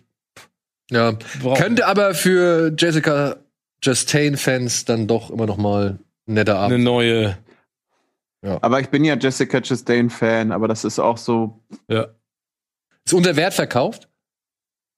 Nee, f- ich fände, also sie darf auch gerne mal rum, äh, muss nicht immer nur kluge Sachen sagen, sondern darf auch gerne mal Leuten auf die Fresse hauen, aber ja, das Gleiche, was ihr jetzt gerade schon gesagt habt, das ist einfach, das hat man jetzt wirklich auch in der letzten Zeit schon so häufig gesehen und sie kommt zwischen die Fronten, uh, yay. Also, dann macht bei mir einfach nichts. Uh, doch, uh. Ja, ja, uh, genau. Gut. Next. Aber dann könnte ja vielleicht äh, Trainspotting 2 für den einen oder anderen noch etwas äh, unterhaltsamer oder beziehungsweise interessanter sein. Hier geht es darum, dass äh, ja, Hugh McGregor kommt nach 20 Jahren zurück nach Edinburgh, um ja zum einen seine Scheidung und noch diverse andere Dinge zu verarbeiten, aber gleichzeitig auch so ein bisschen um die Altlasten aus der Vergangenheit zu bereinigen. Und dabei trifft er natürlich dann halt auf Backby, auf Sickboy und auf, wie heißt der, Renton? Renton? Ja. Spud, Entschuldigung, Spud. Und ja, sie wollen noch mal, also es kommt noch mal zu der Gelegenheit, noch mal ein Ding durchzuziehen und naja. man stellt fest, man kann doch irgendwie nicht aus seiner Haut nach all den Jahren. Wie heißt er dann nochmal, der Ex-Mann von Angelina Jolie, der Schauspieler? Der Blonde. Das ist der Ex-Mann von Angelina Jolie? Ja, der war mit der verheiratet, bevor sie mit äh, Thornton. Ich schweig auch gerade nur. Okay, ich guck nach. Was sagt ihr denn zu Transporting 2? Ja. Ich mochte den, aber Der ist für mich wie hier Codename äh, Ava. Besser, so aber krass war das für dich? Nein, ich, ich meine, äh, das ist immer so schwer, ne? Trainspotting, hat- ich meine, wie alt ist Trainspotting jetzt?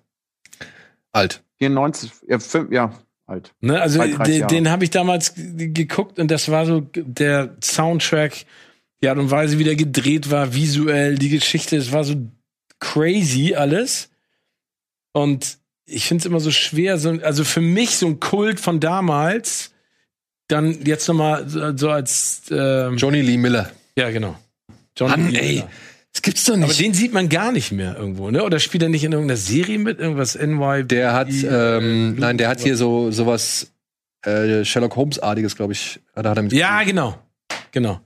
Nee, äh, also ich, der tut nicht weh, aber das ist so, äh, hat jetzt, Weil ich weiß, ich kann mir vorstellen, dass dann, also dadurch, dass du, wenn das in äh, eurer Jugend, um jetzt noch einmal zu betonen, dass ich ein paar Jahre jünger bin, ähm, das da hat, hat man halt eine andere Emotionalität zum ersten Teil, deswegen ist der einem wichtiger. Und ich habe Transporting eben viel später erst dann gesehen. äh, ja, vor allen Dingen, wenn jemand wie ich damals bei der Premiere von äh, dem ersten Charlie Chaplin-Film dabei war, live. Ne? Ja.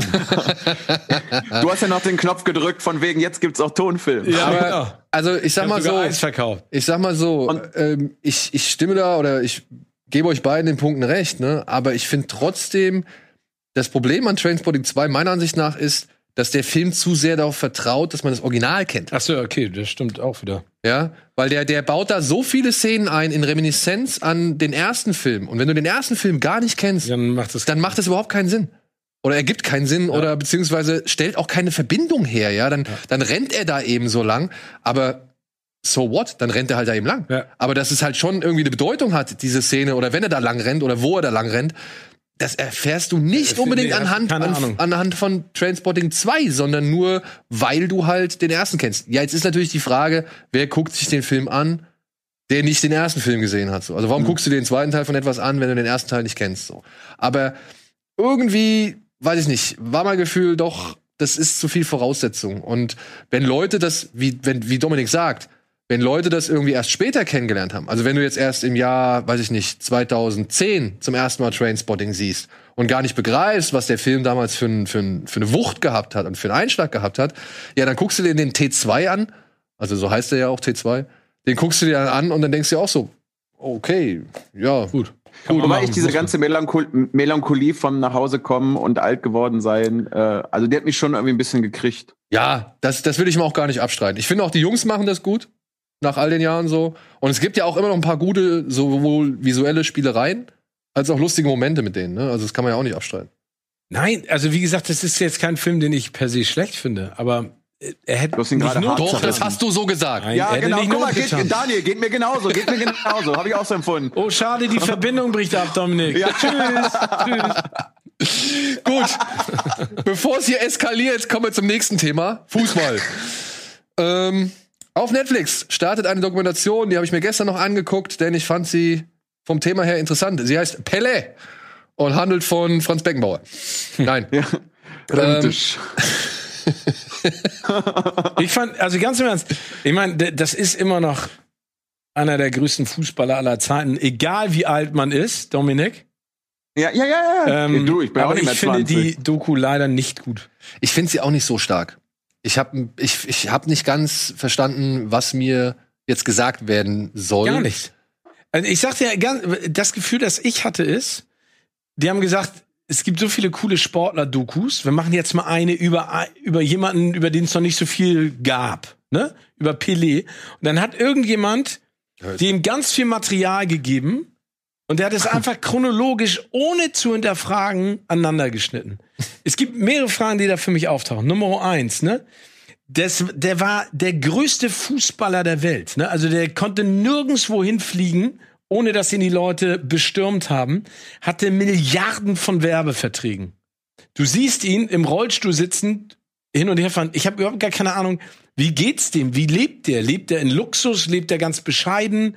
Ähm, dann erzählt er irgendwann mal, ja, er war nicht immer treu. Ne? Er glaubt, er hat ganz viele Kinder irgendwo. Gut, wird auch nicht hinterfragt. Ja, wird nicht hinterfragt, ne? Genau. Aber dann diese ganze politische Geschichte, ne, mit der mit der Militärdiktatur, hat gesagt, ja, wenn mich jemand eingeladen hat zum Essen, dann bin ich da hingegangen. Das wird auch überhaupt gar nicht in Frage gestellt. In Frage gestellt. Ja. Und dann wird aber trotzdem immer wieder, dann gibt's diese melancholischen Szenen, wo er dann irgendwo am Balkon steht und aufs Meer hinausblickt oder halt auf seinem Schuhputzkarton irgendwie nochmal rumstreichelt oder halt weint und so. Ich, ja, ich verstehe das. Ich finde es auch okay, dass er sich bei gewissen Erinnerungen, sag ich mal, emotional ergriffen fühlt. Und alles Sportliche zum Beispiel hat mich auch ergriffen. Ja. Ja, wenn er da wirklich bei seiner ersten Weltmeisterschaft mit 17 mit 17 Jahren irgendwie die entscheidenden Tore ballert so und, und dann gefeiert wird und in Tränen ausbricht, weil er es gar nicht fassen kann, da bin ich hin und weg. Da, da gehe ich mit. Das ist genau das, was ich von so einer Sportdoku dann auch sehen will, ja. Aber diese ganzen Einspieler dazwischen, wenn dann auch mal mit den alten Jungs aus der Mannschaft da sitzt und alle eigentlich nur dafür da sind, um ihm irgendwie Ja. so ein bisschen den Hof zu machen, dann weiß ich nicht, was, dann verstehe ich die Absicht der, der Dokumentation nicht. Also ich sehe nicht einen richtigen Werdegang. Genau. Ich sehe eine Politisierung, die ins Nichts führt, weil er stellt sich ja noch nicht mal der, der irgendwie Kritik, die vielleicht durch den einen oder anderen Zeitzeugen an ihn gebracht wird, so, ja. Er, er sagt halt einfach nur so, wie du es eben gesagt hast, ja, das war halt einfach so. Also es gibt, es gibt ein Zitat von einem Journalisten, der sagt dann, ähm, dass, dass damals die Leute extreme Angst hatten und dass auch ein Pelé nicht davor gefeit gewesen wäre, hätte er sich gegen das Regime aufgestellt, dass sie ihn im Knast oder ihm irgendwas Schlimmes angetan hätten. Aber das ist der einzige Punkt, wo ich dann einmal verstehe, warum er sich damals so ähm, äh, so verhalten hat. Aber ansonsten ist es, wie, wie du schon sagst, also The Last Dance, ne, die Michael Jordan Doku, die ist ja, finde ich, ein Paradebeispiel dafür, wie du eine Figur erklären kannst, aber sie auch kritisch hinterfragst, ne? Und vor allen Dingen, wie du auch im Schnitt in den Zeitsprüngen mal andere Sachen zeigst, also und, und auch Michael Jordan konfrontierst mit Dingen, die er gemacht hat, um sich damit auseinanderzusetzen. Das passiert bei Pelé kein einziges Mal. Ja. Und wie gesagt, sie, sie, sie feiern ihn als diesen glorreichen Sensationsfußball. Das Einzige, was ich finde, was gut rüberkommt, ist, dass er gesagt hat, er steht nicht über der Mannschaft. Ne? Also Ja. wenn du das mit Fußballern heutzutage vergleichst, wo jeder um sich selber kreist, also die meisten zumindest, finde ich, ist das ja noch etwas Positives, aber dann hätten sie das vielleicht auch in den Kontext mal bringen können. Ja. Deswegen, ich kann die nicht empfehlen, weil du Okay, gewinnst dann muss ich mir die auch nicht angucken. Erkenntnisse. Nee. Also, ja, ich habe sie mir schon jetzt, sag ich mal, problemlos angucken können. Ich bin aber am Ende halt schon ein bisschen ratlos. Ich mag die Aufnahmen von damals. Ja. Ich mag äh, so viele Leute, die da zu Wort kommen. Ich mag die Bilder und die, die Ge- Geschichten, die sportlichen Geschichten, die da erzählt werden. Die politische Geschichte finde ich auch interessant, aber das ist halt keine Politdokumentation. Nee. Die, da bleibt dann doch ein bisschen zu viel außen vor. Genau. Da sitzt dann da der Typ und sagt, ey, ich habe hier AI Synchro unterschrieben, so dieses Dekret, was irgendwie für richtig viel Tote, Verschleppte, Genau. Folter und was weiß ich im Land gesorgt hat. Und dann sagt er nur, ich habe das auch unterschrieben, sagt noch einen Satz und dann siehst du den Typ nie wieder. Genau, und das hättest du vielleicht alles rausschmeißen und hätte sich nur auf die sportliche Seite konzentrieren können, ne? Dann hätten sie auch mal andere Leute, also die hätten ja zumindest mal andere Mitspieler von damals auch mal fragen können, ne? Ja gut, das machen sie ja auch. Ja, nein, aber ich sag mal internationale Gegner. Ach so, ja. Wenn ja auch Ja. mal, also Maradona kannst du ja nicht mehr fragen, logischerweise, aber den hätten die ja damals auch interviewen können. Oder auch einen Franz Beckenbauer. Das sind ja alles Leute, die ja parallel mit ihm noch gespielt haben. Ja. Die hätten ja mal sagen können, ey, Pelé ist immer noch der Größte. Also, aber das ist wirklich, wie du schon sagst, die, die anderen sind so Hofberichterstatter, so nach dem Motto, ja, ohne dich wären wir nie so weit gekommen. Ja, gut. Gut. Genug drüber geredet, über Ja. eine Doku, die man nicht angucken muss. Finde ich. Musst du auf die Toilette? Wir gehen kurz Nee. in die Pause. Nein, du musst nicht. Ich habe nur mein äh, Polster äh, zurechtgedrückt.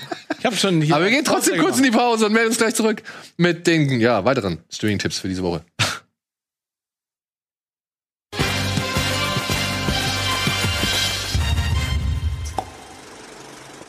Spannend war meine Geschichte. Die war richtig geil, die Geschichte. Ja, super. Alter. Cool, danke.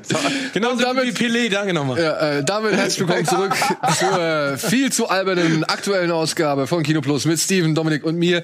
Du wolltest irgendwann was sagen, aber du wurdest Ach ja, leider komm. aufgrund des Ja, erzähl, erzähl, das war richtig spannend. Nee. Erzähl mal. wirklich, wirklich. Ihr hättet so ein, alleine dafür würde ich mich jetzt in den Zug setzen, um euch einfach einmal so zwei Schellen zu geben. Gut. Weißt du denn überhaupt, wohin du fahren musst? Ja. Ja. Ja, als wäre ich noch nicht da gewesen, so als wäre das alles so. Ja, aber bei dir muss man immer so ein bisschen mal nachfragen. Ja. ja, ja. Ich habe mir aber auf Five Golden Rings auf die Karte gelegt, deswegen äh, weiß ich wohin. Oh, jetzt wird's zoll. Nee, das, du, ja, völlig Was legitim. denn? Die, Ja. die ist super, die Sendung. Finde ich auch. Das heißt, ich habe sie schon Fand gesehen. kein anderer, aber ich fand sie super. Ja.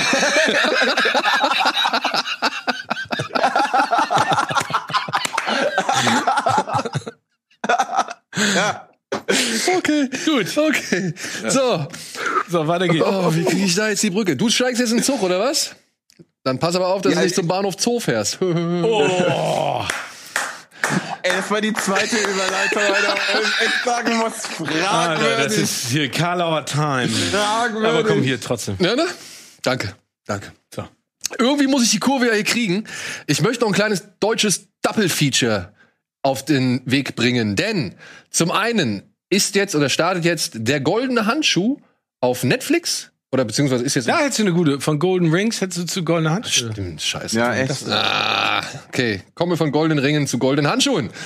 Und zwar hier in Hamburg. Es gibt einen Film von Fatih Akin über einen Serienkiller aus den, wann war das, 70ern? Ja. Ja, aus den 70er Jahren hier in Hamburg. Ähm, der Heinz, nee, wie heißt er? Honka. Willi. Willi, Willi- Willi,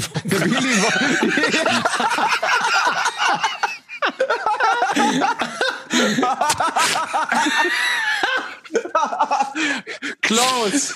Fast. Fast. Äh, wie hieß er denn mit Vornamen? Honka heißt er mit Nachnamen. Ja. Wie heißt er mit Vornamen? Weiß ich nicht. Oh, egal. Mein Gehirn hat sich zerlacht. Es ist auf jeden Fall ein Film von Fatih Akin über den Serienkiller, der hier in Hamburg sein Unwesen getrieben hat und der so ein bisschen ja einfach in das Leben dieses Mannes, der schwer von Alkohol und Elend und Suff und Dreck und Schmutz gezeichnet ist und halt ja jede Menge dieser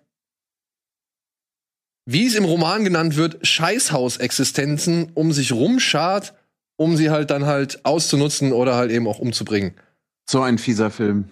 ja. Es ist schon ein dreckiger Film. Aber vor allen Dingen, Oh, ich finde, ja. du siehst den Dreck und diese, den Gestank siehst du. Das ist also beeindruckend, ne? Du kannst quasi, du kannst quasi den Atem von Cola Rumwaldraut Ja. kannst du schmecken. Ja. Ja, das Verrückte war, ich habe den in, äh, in Köln im kleinen Kino äh, geschaut und neben mir saß jemand, der bestialisch nach Muff gestunken hat, was ich erst ganz furchtbar fand und zum Film hat's dann gepasst. Aber der, ähm, die Geschichte ist doch, hat nicht Fatih Akins Tante, hier, Hösi, Marc Hosemann, mein alter Schulkollege, ist auch dabei. Hat nicht ähm, Fatih Akins Tante oder Onkel in dem Haus gewohnt?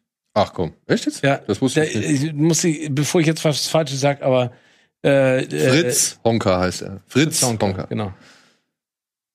Ja. Und mich hat der Film tatsächlich so gar nicht mal im Negativen, sondern auch schon im Positiven an Henry, Portrait of a Serial Killer Mhm. oder auch Maniac erinnert. Ich glaube aber, wenn ich den Film so sehe oder so wie ich ihn damals empfunden habe, war das Fatih Akin gar nicht so recht, dass der eher in so eine Psycho-Killer-Ecke gedrängt wird. Deswegen blendet er auch oftmals ab und lässt vieles einfach nur im Kopf des Zuschauers stattfinden, was ich auch ziemlich geil fand. Mhm. Ja. Es gibt nur in diesem Film eine Phase, die fand ich ein bisschen merkwürdig. Das ist die Phase, wenn er dann im Kaufhaus oder, oder in diesem Büro als Sicherheitsmann arbeitet und versucht, so ein bisschen sein Leben auf die Spur zu Ach kriegen. so, weil es so konträr ist. Ja, ja, nicht nur das, weil es aber auch für mich eine ziemlich ja, einfache Erklärung ist für das, was er dann danach noch macht, so die da halt präsentiert wird. Das war wahrscheinlich eine Ursache, das wird wahrscheinlich ein großer Einfluss gewesen sein. Aber kommt mir ein bisschen zu einfach daher. So. Mhm. Also da hätte ich mir ein bisschen mehr, ja, mehr Einflüsse noch gewünscht. So. Ja.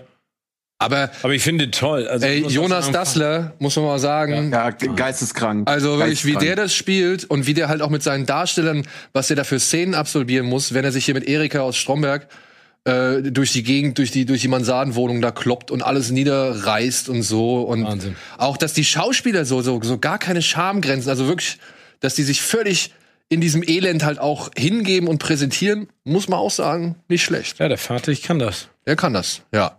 Es geht aber noch eine Spur dreckiger, es geht noch eine Spur elendiger, denn es geht halt auch noch wie Kinder vom Bahnhof Zoo. Also es gibt auch noch wie Kinder vom Bahnhof Zoo. Der startet jetzt parallel zur Serie. Achso, der Film. Der, Film, alte. genau. Parallel zur Serie, äh, die jetzt bei, bei Amazon Prime anläuft oder angelaufen ist, wird auch noch mal Christiane F., Wir Kinder vom Bahnhof Zoo von Ulrich Edel oder Uli Edel, Edel und die Dokumentation dazu. Wie alt ist der Film? Der ist noch 81. 81. Und ich habe den ja mit meiner Frau noch mal äh, gucken müssen, dürfen, um zum Vergleich mit der Serie. Und ich muss nach wie vor sagen, ey, der Film ist mies. Der Film ist halt einfach. Ja, aber der hat auch so eine Power, ne? Ja, der, der ist dreckig so. Der ist halt, der ist wirklich, der ist, der taucht ab ins Elend. Wenn sie da auf diesen, auf diesen Bahnhofstoilettenhäuschen, also auf diesen abgetrennten ich finde, der Toilettenhäuschen. ist so total desillusionierend. ja, Nicht? Ja, ja. Weil da gibt's keine Hoffnung in dem Film, oder? Eigentlich Nein, nee, du guckst dir den Film an und denkst so, Alter, das Leben, oh Gott. Ja, und der ist halt auch meiner Ansicht nach das, was die Serie nicht so ganz schafft, nämlich eine richtige Milieustudie. Mhm. Ja, der taucht ein, zeigt diesen Abschnitt und geht aber raus, ohne zu sagen, oh, es wird alles gut oder es ist alles besser oder, oder sonst irgendwas. Und wenn man sich die, die, die Lebensgeschichte von Frau äh, Felcherino anguckt, ich meine, die hat, die hat wirklich noch lange mit der Sucht beziehungsweise mit dem Thema zu kämpfen gehabt. Das war nicht nach dem Film irgendwie vorbei oder so. Das wurde besser, das wurde wieder schlimmer, es wurde wieder besser. Die hat einen Sohn mittlerweile gekriegt oder dazwischen gekriegt. Da haben sie ihr aber auch das, das Sorgerecht für entzogen, haben sie ihr dann wiedergegeben und sie hat freiwillig darauf verzichtet. So, also und die hat sich dann ja auch komplett aus der Öffentlichkeit zurückgezogen aufgrund ihrer gesundheitlichen Beschwerden oder ihres Zustandes. Und ja, also der Film zeigt halt wirklich, macht halt den, zeigt den Anfang und äh, ja, konnte halt noch nicht zeigen, was noch kommen soll, aber macht das schon so deutlich und unmissverständlich klar, wie schlimm diese Droge ist. Ja. Ja. Und vor allen Dingen, dass es auch so, ein- so ein Weg ist ohne Wiederkehr. Ne? Also ich glaube, dass es ja ganz viele Filme gibt, wo das so ein bisschen romantisiert ist, das falsche Wort, aber wo immer die Hoffnung da ist und ja auch ganz häufig, dass diese Kurve gekriegt wird. Und ich finde, das ist einfach so eine. Ja, aber ich, So, so, ich, ich verstehe, was du meinst. Ich glaube aber tatsächlich, manchmal ist es doch notwendig. Dass Oder- es diese Rückkehr gibt. Nee, das ist diese Hoffnung. Also, Ja, ja, klar. Nein, das ist gar nicht, nein, das ist nur, nur eine Bewertung des Films, dass es die da halt nicht gibt. Ja, Okay, genau. ne? Also in dieser, in der 81er Version. Also, dass du da einfach, ne, das ist wie so ein, so ein, so ein, so ein Zug, der in so ein Haus reinfährt und du weißt, das geht alles Schrott. Ja, da bleibt nichts mehr stehen. Ja. Aber weil du es gerade meintest mit äh, im Vergleich schon zur Serie, also für mich auch keine Milieustudie ist, findest du das schlimm oder findest du es eigentlich eher auch erfrischend ist bei dem Thema jetzt vielleicht das falsche Wort, aber dass man sich eben durchaus entschieden hat, äh, ein wenig in eine andere Richtung zu gehen? Ähm, ich muss sagen, ich mag den Ansatz. Ich verstehe den Ansatz. Der soll ja teilweise das Seelenleben oder das Innenleben oder auch den Rausch der Kids irgendwie symbolisieren oder visualisieren. Aber ich muss dann doch sagen, nee, es ist mir dann, dann doch ein bisschen zu sehr Instagram-Story, wenn sie dann zur Beerdigung ihres Freundes gehen oder, oder zum ersten Mal auf dem Strich. Das, das, das ist dann halt irgendwie, haha, hey, cool, da ist noch ein Freier, den verarschen wir jetzt so. Nein, nein, es ist nicht so. Ja, also es wird da, meiner Ansicht nach, der Bruch wird nicht im gleichen Maße, also die Gegen, der Gegensatz wird nicht im gleichen Maße präsentiert. Und das fand ich ein bisschen schade. Und ich muss auch dazu sagen, teilweise ist es dann doch irreführend, wenn du dann, ja, also du siehst halt Junkies, die drücken sich die Nadel rein. Und ich kenne das so und ich habe es auch noch mal nachgeguckt auf drogenberatung.de oder sonst irgendwas. Da steht halt, wenn du Heroin nehmen willst und das per Spritze, musst du gucken, ob du in die Vene oder in die Arterie getroffen hast, weil dann bringt's halt nicht. Und hier siehst du halt die Junkies tschick, drin. So denke ich mir, da kann man im Jahr 2021 ein bisschen feinfühliger sein. So. Ja, die Frage ist halt, und das ist ja, glaube ich, auch ein Thema, worüber wir vorhin gesprochen haben. ohne jetzt den Vergleich zu Trainspotting zu machen äh, oder Ja, zu aber sehr, aber mal. ne, dass du, dass du so eine Thematik aus einem anderen Kontext in die heutige Zeit trägst, ne? Und dann hat Dominik ja eben auch die richtige Frage gestellt. Wie machst du's? Also das war, also 1981 war das ein Tabubruch, ne? Also das Buch und der Film hat da ja Mauern eingerissen und auf einmal war den Leuten bewusst, ey, das ist hier nicht High Detail, sondern das ist die. Realität. Ja. Das ist richtig bitter. Und wir Kinder vom Bahnhof zu, die Serie in dem heutigen Kontext verliert an der Wucht, weil sie, finde ich auch, wie du gesagt hast, das ist auch das falsche Wort, aber wisst ihr, was ich meine mit zu schön ist? Ja, zu Also- shiny. zu shiny. Ja. Das ist das richtige Wort. Na, also sie, sie hat nicht diese Patina wie der goldene Handschuh jetzt, also diese, diese dreckige, dieses grobkörnige. Und das hätte ihr, glaube ich, besser, also Ja.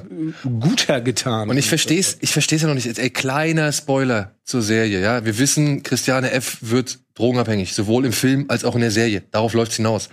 Aber wenn ich nichts über diese Figur weiß und ich sehe, wie Kinder vom Bahnhof Zoo, dann gucke ich mir die erste Folge an, denke mir, okay, das ist cool, dann habe ich vielleicht Interesse an der Person, an der Geschichte, will wissen, woher das herkommt, dann klicke ich halt nur mal ins Internet und dann gucke ich mir irgendwie einen Wikipedia-Artikel an.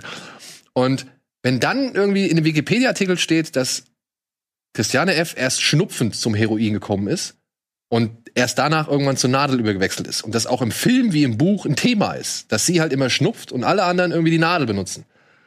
Dann verstehe ich nicht, wie man ihren ersten Kontakt mit Heroin als Schuss inszenieren kann. Mhm. Das, das verstehe ich nicht. Das, das leuchtet mir nicht ein. Ich weiß, das soll eine ganz besondere und, und, und ähm, weiß ich nicht, emotionale Erfahrung darstellen, was dort in der Serie gezeigt wird. Aber es ergibt halt so im Kontext und halt auch mit der Geschichte keinen Sinn. Und ich meine halt, die Serie hätte sich einen viel größeren Gefallen getan, hätte sie nicht diesen Bezug zu Christiane F. hergestellt. Ach so, also freier mit dem Ja, freier mit dem Thema Also, umgehen. ich glaube, sie, sa- ich glaub, sie sagen ja auch nur inspiriert von, aber dann nennen sie halt nicht Christiane. Ne? Ja. Ähm, ich muss aber trotzdem sagen, ich fand äh, den jungen Cast aber äh, durchaus Ey, der, talentiert der, und großartig gespielt. der Benno war super, Babsi war super. Also da waren tolle Jungdarsteller dabei. Babsi, äh, Ba- Babsi wie, wie Lea, äh, Lea drin da, da einfach diese, diese Sehnsucht und diese Traurigkeit in dieser kleinen, das ist wirklich als ein, ein winziges Wesen Mensch, äh, so sieht sie auf jeden Fall da aus. Ja, das, das hat mich auch schon echt, genau. Das hat mich schon immer äh, sehr berührt. Und also ich te- teile eure Punkte total, dass, dass es teilweise zu, ja, zu Instagrammable äh, an einigen Punkten äh, geworden ist. Ich könnte mir halt trotz alledem vorstellen, dass das der Weg oder ein Weg ist der Kommunikation, wie du heute die jüngere Generation vielleicht eher überhaupt noch abholst zu, wir wurden schon von allen Seiten mit äh, Antidrogen-Geschichten äh, zugeknallt, dass das vielleicht einfach nochmal so ein, so ein Ansatz ist und der uns gegebenenfalls auch gar nicht so 100 Prozent irgendwie abholen muss, sondern dass die Lebensrealität, wie sie für heute einige auch irgendwie ist, versucht wird, anders darzustellen und auch einmal zu zeigen, guck mal, wie, die haben eigentlich alle Spaß, den, und Drogen nehmen ist am Anfang erstmal geil. Äh, Also da, da habe ich mich versucht, irgendwie reinzuversetzen. Was ist, wenn du jetzt heute 14, 15 bist und hast eigentlich alles schon irgendwie gesehen, wie kriegst du es trotzdem anders erzählt, dass, dass du dran bleibst? Und äh, gerade fand ich den, also den Cast eigentlich fast durch die Bank weg, die sechs, ähm, echt großartig. Ey, den Cast, wie gesagt, finde ich auch cool. Ich verstehe auch dass diesen Ansatz so. Ich glaube halt, er ist ein bisschen zum, zum Scheitern verurteilt, eben halt aufgrund der Vorlage. Weil den Bezug, das ist halt echt 40 Jahre her so. Ich weiß nicht, ob damit Kids überhaupt von heute irgendwas anfangen können, aber ich verstehe, dass das natürlich ansprechender ist als der Film von früher. Aber wenn Ja. ich jetzt, wenn ich jetzt als, als Vater davor stehen müsste, müsste meinen Kindern sagen, ey, hier, ihr wollt irgendwas über Drogen sehen, ihr wollt mal ein richtig abschreckendes Beispiel sehen, dann würde ich nach wie vor sagen, hier ist der Film Im Film. Mhm. und nicht die Serie. Ja, ich finde, der, der Dominik hatte insofern einen Punkt, dass, dass Christiane F. 1981 zu der, zu der Zeit passte. Genau. Aber wenn, und das kann man ja, also ich fand den Cast auch super, aber man kann es ja auch andersrum sehen, Dominik, wenn man jetzt im Prinzip sagt, dass man versucht hat, das der Zeit anzupassen, dann finde ich, hätte man ja vielleicht konsequenterweise auch gar nicht sagen müssen, wir Kinder vom Bahnhof Zoo. Genau. Weißt du, was ich meine? Genau, das meine ich. Dann hättest du ja sagen können, Ja. dann, dann Bin nehmen wir dir. dieses Thema, was äh, heutzutage immer noch ein Problem ist, und setzen es In in, die Jetztzeit, oder? in die Jetztzeit Mhm. ohne diesen Bezug, weil den Bezug werden ja nur wir herstellen können. Keiner der, sag ich mal, der Twins oder Teenager heute, Ja, weil ja. die den Film gar nicht kennen oder das Buch. Das meine ich. Deswegen Das ist, das ist tatsächlich auch eine Frage, die man sich stellen Ja. darf, weil der spielt noch in der Zeit, aber mixt den Soundtrack ja trotzdem auch mit äh, zeitgenössischer Musik und Ja, ey. also warum warum warum gehst du nicht komplett Genau. Also bei den allen- Soundtrack mochte ich sogar auch, aber warum warum gehst du dann nicht ins Hier und Jetzt? Ja. das Bei das allen- ist absolut richtig. Bei allen Disco-Szenen haben sich mir die Fußnägel hochgerollt. Ja, ich habe das beim ersten Mal noch akzeptiert. Alles, was danach kam, fand ich nur noch furchtbar. Denn die Mucke, der DJ, es ist alles falsch. Es ist wirklich alles falsch. Die haben da David Bowie gehört und nicht irgendwie Elektro French House aus den 2000ern so. Das ist ugh. egal. Kommen wir zum nächsten Film. Äh, der hat tatsächlich ähnlich ähnliche Bereiche. Es, hei- er heißt I Care a Lot. oh, Und ich will eigentlich gar nicht so viel verraten, weil wenn man, glaube ich, zu viel verrät, dann raubt man dem Film ein wenig an Spaß und Aufregungspotenzial. Aber er ist schon, er beginnt schon richtig dreckig. Aber ich, darf ich ganz kurz einmal was sagen? Ich habe mich ja in Rosamund Pike bei Gone Girl, da fand ich die so unfassbar gut. Ne? Da hat sie, glaube ich, auch damals eine Nominierung gekriegt, Golden Globe und ich glaube auch einen Oscar. Da habe ich gesagt, die muss den gewinnen. Ich glaube, ich weiß gar nicht mehr, warum die den damals nicht gewonnen hat. Aber ich finde zwei Sachen. Nummer eins, das ist ein Netflix-Film, bei dem ich gesagt habe, endlich mal was Geiles. Also ich fand den wirklich richtig gut. Einfach nur eingekauft. Was? Ist nur Nur eingekauft? Okay, ist nur eingekauft. Aber dann sage ich trotzdem endlich mal ein geiler Einkauf. ein geiler Einkauf. Und ich muss sagen, Rosamund Pike, Alter, die ist Sie hat so Bock auf die Rolle. ja und die ist echt eine Macht. Die ist echt eine Macht. Ich finde die super. Ja. Kurz zur Erklärung, es geht hier um eine wirklich fiese Frau. Ich muss es so sagen, weil sie ist eine Frau. Es geht um eine wirklich fiese Frau, die ihr Geld damit verdient, dass sie Menschen in ein Seniorenheim einweisen lässt und per Gericht die Obhut über sie bekommt, weil sie eben zum Beispiel die Ärztin dieser Patienten besticht, damit sie halt vor Gericht falsch aussagen und sie eben die Obhut bekommt. Und eines Tages macht sie das mit einer mit einer alten Frau, gespielt von Diane Wiest.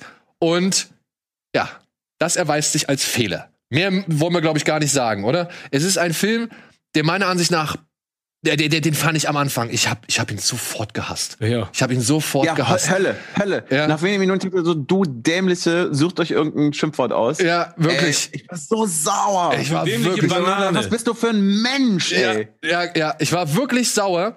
Aber dann muss man dazu sagen, und das ist jetzt, ja, das mag vielleicht für den einen oder anderen wieder für einen Spoiler klingen, aber es ist halt einfach so, der Film fängt nur an, so. Ja, der, der, der schildert dieses System nur am Anfang und schlägt danach halt noch ganz andere Richtungen ein und es passieren eine Menge anderer Dinge, in die eine Menge anderer Personen involviert sind. Und ich fand das ein bisschen schade, muss ich ehrlich so. sagen. Ja, Der Film ja, also entwickelt irgendwann so eine richtige dass- der entwickelt so eine richtige Thriller-Handlung und die kriegt er meiner Ansicht nach nicht so wirklich gut auf die Spur. also bei mir war es das letzte, letzte Drittel, letzte Viertel, wo ich da dachte, Mann, jetzt ist es halt zu sehr konstruiert. Vorher war immer noch so der Gedanke, boah, das könnte wirklich so sein und ja, Filmlogik und so weiter und so fort. Aber äh, hinten raus war es mir dann auch an einigen Stellen dann doch, oh, mein Tisch wackelt, ähm, ein bisschen zu viel. Aber der, der Einstieg oder auch diese, diese Kombination mit, dass ihre Lebensgefährtin, dass sie das zusammen machen und dass du zwischen den beiden ja dann doch irgendwie was Liebevolles hast, aber auch auf einer ganz seltsamen Ebene, äh, hat mich total, also das hat mich total ich- fasziniert. ich war Mich bege- dann ich fand den Film super. Verloren. Super. Ich fand Also, auch ne, gut. ich ich glaube, auch ich habe mich einfach gefreut. Und das muss ich dazu sagen, weil ich einfach ganz viele Filme bei Netflix, die sie selber produziert haben, immer irgendetwas Zum Meckern hatte. hatte zu meckern. Ne? Und ich habe den angeguckt, ohne dass ich irgendwas erwartet habe. Also ohne dass ich wusste, worum es eigentlich geht. Ne? Ich fand Rosamund Pike einfach spannend. Ich guck dir auch gerne. Und dann, dann ging es mir genauso wie euch. Dann dachte ich so nach den ersten zehn Minuten, Viertelstunde, also, wollt ihr mich Wollte mich wollte verarschen. mich verarschen. wollte mich komplett. Und dann, ich weiß, aber dann, dann war ich schon auf so einem Hype, dass danach, gebe ich euch recht, da gibt's Probleme, aber ich fand ihn trotzdem, der hat mich auf so einem Hoch gelassen. Nein, weil nein, ich der sie war einfach so gerne wahnsinnig entertaining. Ja, Ja, der ist- wahnsinnig entertaining. Die zwei Stunden gehen super Ja. um. Also das wird, glaube ich, äh, bei, bei, ich weiß nicht, wie es bei dir ist, Schröck, aber für mich ist das jetzt auch Jammern auf hohem Niveau. Genau, er ist dann genau. da oben gestartet und er ist am Ende, ist er hier irgendwo gelandet und das ist immer noch mega gut, aber es Ja. war halt irgendwie schade, weil ich dachte, ah, das hättet ihr gar nicht machen müssen. Ihr hättet Genau. irgendwie so in dieser, Ja. in dem Konsequenten äh, drin bleiben müssen und nicht noch hier euch noch was überlegen und Ja. da noch was. Weil Ich meine, auch Peter Dinklage, überragend, wie Ja. geil ist der? Ja, ja, ja. Und man muss jetzt schon sagen, dieser hier Jay Blakeson ne, hat natürlich, der hatte diesen spurlos, die Entführung oder Verschw das Verschwinden der Alice Creed, Mhm. wo man schon auf ihn aufmerksam wurde und gedacht hat, geil, cooler Typ, ja, bin mal gespannt, was noch kommt. Dann kam die fünfte Welle und Mhm. sämtliche Vorfreude Ja. oder beziehungsweise Hoffnung in diesen Mann war verpufft. So, Ja, die fünfte Welle, oh Gott. mit, mit Chloe Grace Moretz. oh Gott. Ein katastrophaler Film. Oh Gott, oh Gott, oh Gott. Ja, und jetzt mit dem Film muss ich sagen, Hut ab. Ja, wenn man sich diesen Film anguckt, dann wird man an gewisse Filme von Martin Scorsese erinnert, meiner Ansicht nach. Aber man merkt am Ende, ja doch, ich meine, ist doch schon, Ah, das ist doch schon, ne, also kann man schon vergleichen. inspiriert. Nee, nicht inspiriert, darum geht's nicht. Mir geht's um den Typus Mensch, der hier gezeigt wird. Ach so. Ja, also mir geht's darum, aus welchem Typus, weil der zu, also der der Regisseur oder der Film, der stellt den Zuschauer ja schon vor eine gewisse Herausforderung. Du musst mit einem absoluten Arschloch irgendwie mitgehen, das an noch größere Arschlöcher gerät. Und ich hatte hier und da schon mal so ein bisschen das Gefühl, dass der Film schon so ein bisschen Mitgefühl von mir erbittet. Boah, diese, aber diese Maler ist so ein Abschaum. Ja, Alter, ist die aber Abschaum. Rosamund Pike macht's gut genug, damit du halt kein Mitgefühl Ja, mit ihr hast. Aber ich hatte so hier und da vom Film so ein bisschen den Eindruck, als wolle, dass ich jetzt schon mal ein bisschen Mitgefühl zeige. Und das weiß ich nicht. Das hatte ich nicht vor. Das, das war nicht in meinem, in meinem, in meiner Absicht so. Der Joker-Effekt. ja, genau. Der Joker-Effekt. Und wie gesagt, er macht halt am Ende Dinge, die er hätte gar nicht machen müssen. Da gebe ich Dominik vollkommen recht. Ja, aber für- aber und wo, wo ihn halt, und die ihn halt dann meiner Ansicht nach von solchen doch etwas noch besseren Regisseuren wie Martin Scorsese unterscheiden. Das stimmt, aber äh, auf der anderen Seite ist ja schön, wenn er den Mut hat, so, so etwas mal zu machen und wenn es Leute gibt, die so einen Film auch finanzieren und produzieren. Genau. Ey, Ne, das wirklich, ist ja top. Und, und vielleicht äh, ist der nächste nicht wieder die fünfte Welle, vielleicht, sondern steigert er sich Genau. und lernt aus dem Film. Aber ich fand es eine. I care even more. Ja, genau. Aber ich finde, aber ich finde Dominik hat es eben schön gesagt. Ne? Er, er startet auf einem hohen Niveau. Er, er fällt jetzt nicht komplett ab, was ja einigen anderen Filmen dann auch gelingt, dass du am Ende sagst, so, Alter, what the fuck? Ne? Ja. Und äh, ich finde, wie gesagt, Rosamund Pike. Also, Also die rettet es halt wirklich auch. ja, aber, aber weißt du, also aber ich deswegen, will zweifelsohne sagen, Leute, super Empfehlung. Also Ja, ich ja, ja. sind Ja, kann man wirklich empfehlen. also wie schon in Gone Girl, ich finde diese, diese Gesichter, diese, diese Dinge, Ja, ja. die sie da macht, boah, Also, an dieser Stelle Schluss. Ja. Empfehlung von uns dreien. Wir gehen kurz in die Werbung und melden uns gleich zurück. Ja, mit der anderen Wunderfrau.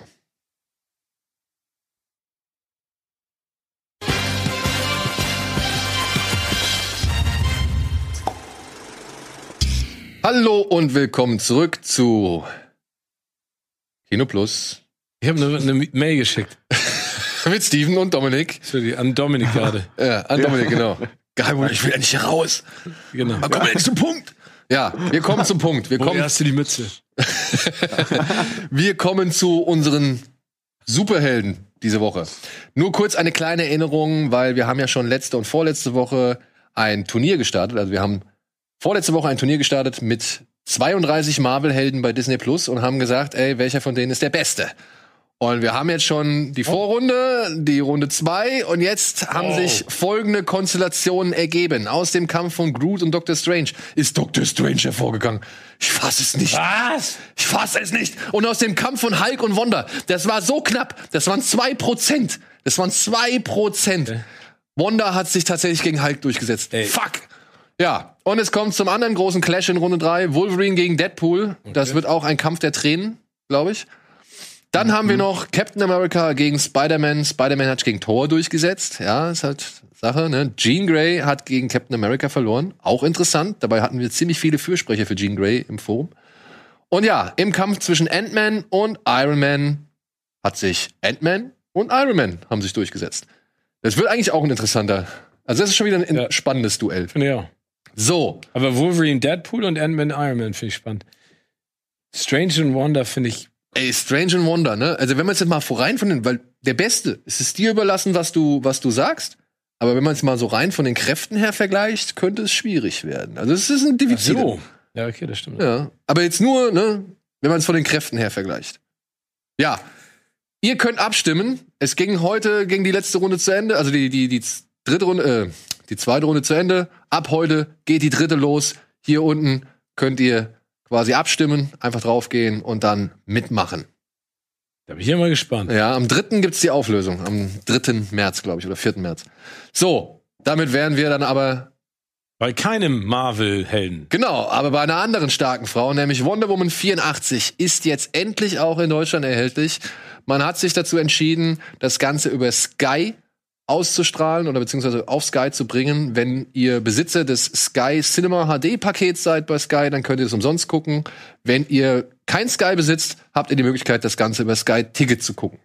Und ich glaube, Sky Ticket kostet pro Monat 10 Euro. Weiß ich nicht. Ich weiß Ja. es auch nicht. Ja? Ich glaube, ja. Ja, Ich glaube, ja. in Wonder Woman geht es um Diana Prince, die immer noch ein bisschen traurig darüber ist, dass ihr ja, Steve. Steve Trevor äh, tot ist und jetzt einfach im Jahr 1984 ihrer Arbeit nachgeht in dem Museum. Dort lernt sie eine andere Wissenschaftlerin namens Barbara Minerva kennen und die bekommt eines Tages eine Kiste, in der sich ein Stein befindet, der Wünsche erfüllen kann. Der Traumstein. Der Traumstein. Und hin- hinter diesem Stein her ist ein Ölmagnat, dargestellt von Pedro Pascal, der mit diesem Stein, ja, einen ganz sinistren Plan verfolgt. Während Barbara Minerva, genervt davon, ewig das schüchterne Mauerblümchen zu sein, ebenfalls aufgrund des Steins deutlich mehr Selbstbewusstsein gewinnt und an Kräften gewinnt und so weiter und so fort. Und dann taucht plötzlich auch noch Steve Trevor auf. Ja, und daraus ist ein Superheldenfilm entstanden, der jetzt schon in Teilen um die Welt gegangen ist, der sowohl im Kino war, als auch bei HBO Max zum Streamen war und jetzt halt, wie gesagt, auch bei Sky erscheint oder auch noch im Kino kommen wird. Das ist ja der tatsächliche Plan, dass egal wie lange der Film jetzt noch bei Stride, äh, Sky zu sehen ist, dass er trotzdem danach nochmal ins Kino kommen soll. So, Freunde, was sagt er? Ich finde schade, dass er nicht im Kino gekommen ist. Oder noch, also jetzt, sag ich mal, zuerst zu sehen ist und dann ins Kino kommt. Weil ich finde, es ist ein Kinofilm. Ähm, also ich finde ja, dass der erste Film war der Beweis dafür, dass aus dem Hause DC auch gute Filme kommen können. Ne? Der erste Wonder Woman. Ich finde, Gail ist toll. Patty Jenkins hat das im ersten Film auch gemacht. Ich finde, dass der zweite ein bisschen überambitioniert ist, glaube ich, um zu versuchen, den Erfolg des ersten zu toppen. Ich finde den Cast super. Ich finde auch, dass Kristen Wiig gut gecastet ist als Gegenspielerin. Ich finde auch, äh, dass Pedro Pascal einen sehr guten Ja, die haben beide Bock, ne? Ja, also die die, haben die Bock. drehen beide frei, so. Genau. Aber äh, da sind viele Sachen in dem Film, die sind, also da haben wir ja schon drüber geredet. Ähm, zum Beispiel diese ganze Olympiade am Anfang, ne? Ja, gut. Nein, das ist, also, das ist ein Feuerwerk, es ist geil gefilmt, es sieht cool aus, aber es hat überhaupt, also, Ja, es ist halt die Doch, Lektion. Steven, Wahrheit, Wahrheit. ja, Wahrheit. Ja, es ist halt die Lektion, dass Cheaten halt nichts bringt. So, ne? Aber ja, ich finde auch, der Film hat ein paar gute Pluspunkte, die ihm Ja. halt so einen gewissen Unterhaltungswert verschaffen. Aber der Film macht meiner Ansicht nach auch ein paar echt schiefe Dinge.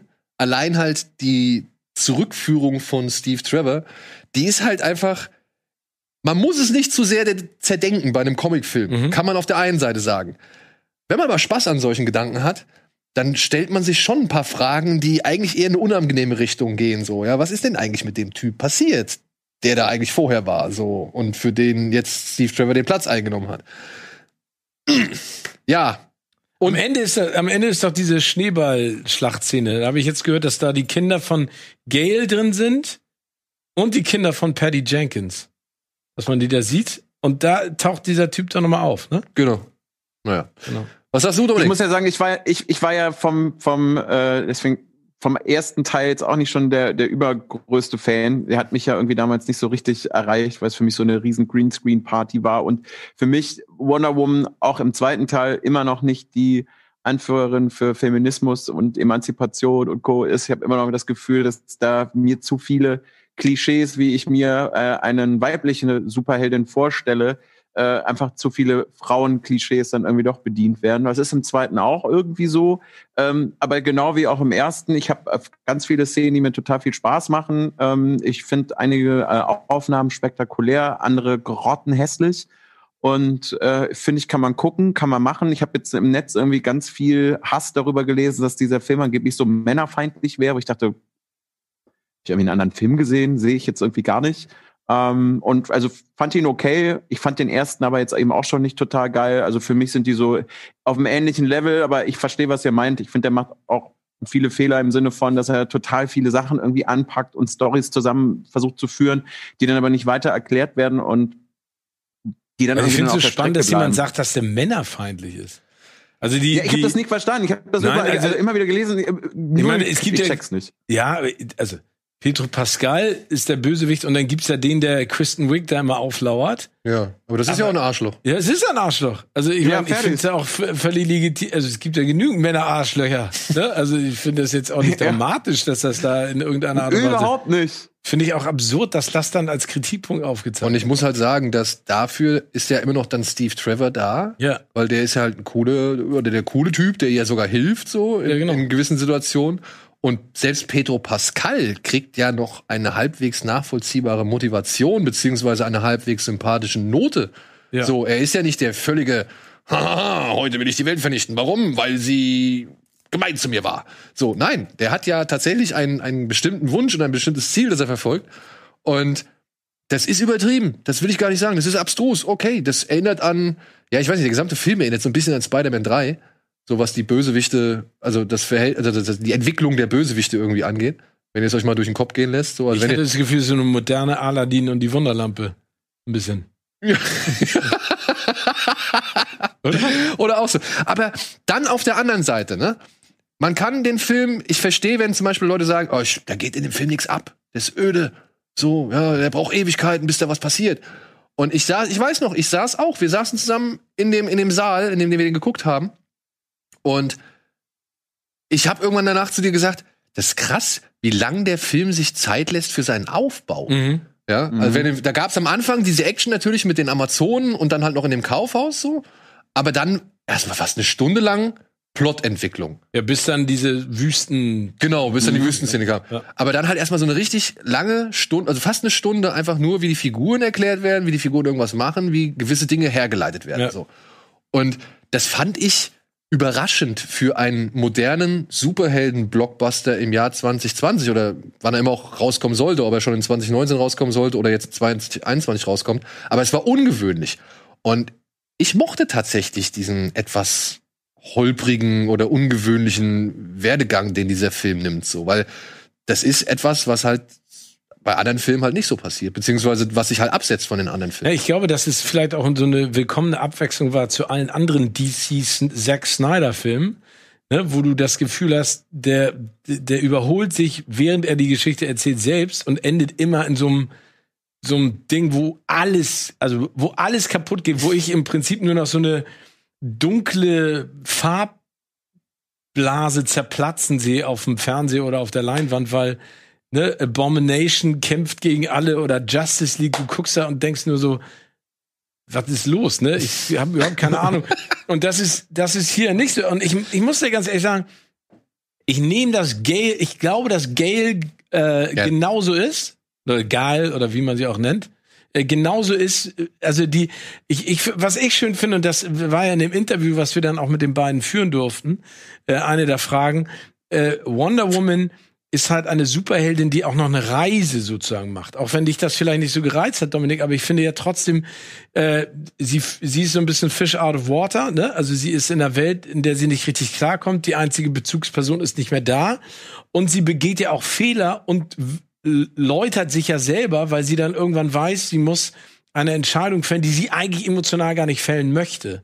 Und das finde ich ganz schön an diesem Film, ne? Also das, das, und auch vor allen Dingen der Standoff am Ende, der ist dann nicht der klassische, Ja, da haben sie gelernt, dass es Genau. nicht dieses, dieses over-the-top Genau. Aber ist. findest du es nicht, dass bei jedem, also deswegen dieser, der, der Zack Snyder Cut von Justice League, ne, wo alle jetzt immer schon feuchte Augen, feuchte Hosen von kriegen, da bin ich immer so, buh, ich, ne, also, let's wait and see what happens. Ja, ich Ne? habe mir, ich habe mir vor zwei Tagen Justice League nochmal angeguckt, Ja. eben um halt vergleichen zu können, was neu ist, was alt ist, was frisch ist, was umgestellt wurde. Und ja, also Also, äh, er ist nicht besser geworden. ne? also, und, und Aber Steven, ich wollte dir gerade eigentlich, also eigentlich zustimmen. Also das sind Ja. aber die Teile, die ich auch tatsächlich ganz, ganz, ganz nett finde. Ich meinte eher den, den Kampf vorher mit Cheetah, den fand ich ganz, ganz grauenhaft. Und dass das Finale aber mal so, so reduziert ist, äh, finde ich auch gut. Und auch, dass, dass sie da so eine, eine andere Motivation hat, Mhm. durchaus auch. Ich habe einfach mit, mit der, es wird für mich einfach immer zu sehr auf dieses, äh, sie ist ja eigentlich noch irgendwie naiv und klein und äh, Ja, will okay. doch auch nur lieben. Das ist mir einfach immer, immer, und ich bin ja eigentlich so jemand, der eigentlich bin ich ja auch Wonder Woman im Herzen. Aber selbst das war mir schon ein bisschen zu viel. Ja. Aber Dominik, es ist doch Ja. mehr Drama oder beziehungsweise ich finde es immer ein bisschen besser, wenn ein Held auch mal eher naiv ist und dadurch gebrochen wird, als wenn er von vornherein schon gleich gebrochen ist. So. Nee, du, äh, absolut, absolut. Das, ich weiß, was du meinst. Aber für mich, also das, ich glaube, es war auch, was, vielleicht ziehe ich das auch noch aus dem ersten, äh, ersten Teil mit. Das war mir einfach immer ein bisschen, es war mir einfach immer ein Ticken zu viel. Aber hey, das am Ende. Nee, ich, ich weiß genau, was du meinst. Also, du bist ja jetzt ein Kind des 21. Jahrhunderts. Du hast ja nur von deinem Opa über die 80er Jahre was gehört. Ähm, ich bin ja Kind der 80er Jahre. ähm, ich- das ist schon Ich bin spannend. ja noch in den 80ern geboren, ne? Ja, also Ach so. Nein, also ich finde, so, 89 oder was? 87. Und das sagt er auch noch so. Was denn? Ich dachte, das wäre ein Gag. Was? Jetzt, jetzt bin, ich, bin ich gleich völlig raus. Okay, egal. Ich bin immerhin Na? in den 80ern noch geboren. So, Ja, ich hatte, okay. habe mein Bewusstsein immerhin 1989 entwickelt. Natürlich bin ich kein Kind der 80er. Okay, In nein, Gottes aber Namen. dann, ich finde, ich finde das Setting und sowas, auch diese ganze Kaufhausszene, das, hat- ich, das hat zeitweise sowas sehr slapstickartiges, ne, wie sie die, wie sie die Verbrecher dann da im Prinzip fängt und auch mit dem Kind und sowas. Aber ich finde, das war erfrischend. Also, weil, weil alles, was ich vorher gesehen habe, war entweder Aquaman, die, die komplette Regenbogen-Farbpalette aller Zeiten äh, überzogen auf die Leinwand oder alles so in diesen düsteren Ton von Zack Snyder. Und da, da fand ich, das war eine willkommene Abwechslung, weil so ein bisschen dieser, dieser Charme, was die Marvel-Filme äh, ja mittlerweile können, sich selber so ein bisschen verhohnepiepeln, hatte, es hatte so einen Ansatz davon. Und dann, wie gesagt, auch Steve, äh, Trevor, Chris Pine, wie er dann äh, diese ganze Geschichte mit ich ziehe mir Ballonhosen an und dann steht er vor dem, vor dem Mülleimer und sagt so, ah, okay.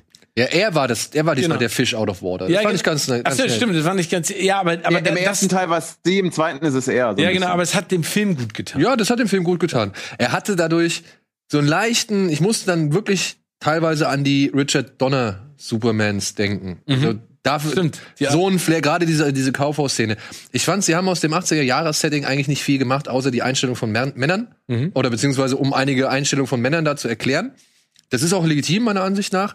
Es, es hat aber jetzt nicht vom großartigen Set-Design oder sonst irgendwas Nee, gelebt. es ist ja auch, spielt ja. Im Museum, ist es ja völlig egal. Die sehen alle so aus wie. Genau, äh, also haben die, ob die 100 jetzt vor in den genau. 50ern standen oder in, in den 2000ern so, ist Da gebe ich absolut recht, stimmt. Ja, ähm, aber trotzdem, ja, durch solche Szenen, durch solche Momente und eben durch diesen, ja, durch diesen teilweise komischen Ton, den dieser Film hatte, ähm, wirkte er halt eher wie so ein Donnerfilm. Jetzt kann man wieder sagen, okay, das ist dann die Nostalgie, die da mit einspielt, aber warum nicht? Ja, wir haben jetzt alle Facetten von Superheldenfilmen. Wir haben die düsteren, wir haben die brutalen, wir haben die quietschigen, bunten, wir haben die übertriebenen wie Aquaman, wir haben die düster ernsten. The Batman mit mit ähm, Pattinson. Pattinson wird ja noch mal eine ganz andere Nummer, Ja. hoffentlich. Ja, also da werden wir ja wieder eine Facette sehen. Wir hatten den Joker mit seinem Taxi-Driver-Modus so.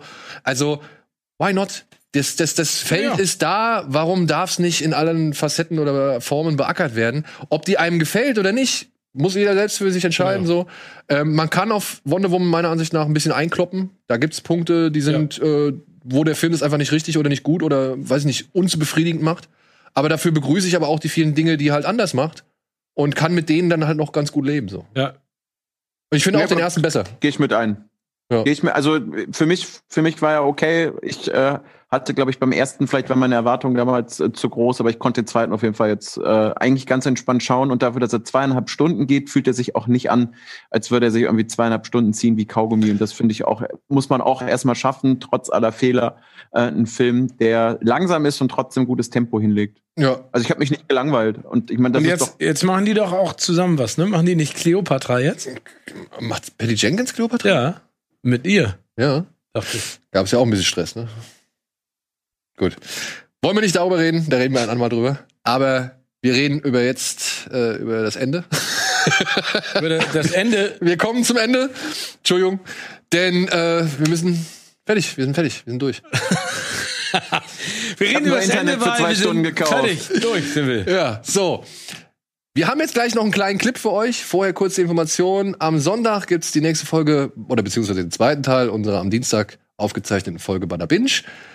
Und am Samstag gibt es ein, ich glaube am Samstag, gibt es ein Interview von Steven und mir mit Patty Jenkins und Gal Gadot, die wir tatsächlich hier per Schalte nochmal sprechen durften und das auch für gar nicht mal so wenig Zeit. Das war echt Das erstaunlich. super. Und vor allem, die war super drauf. Genau, Ganz waren beide super drauf. Davon gibt's jetzt hier noch einen kleinen äh, Ausschnitt. Wir sagen aber vorher Tschüss.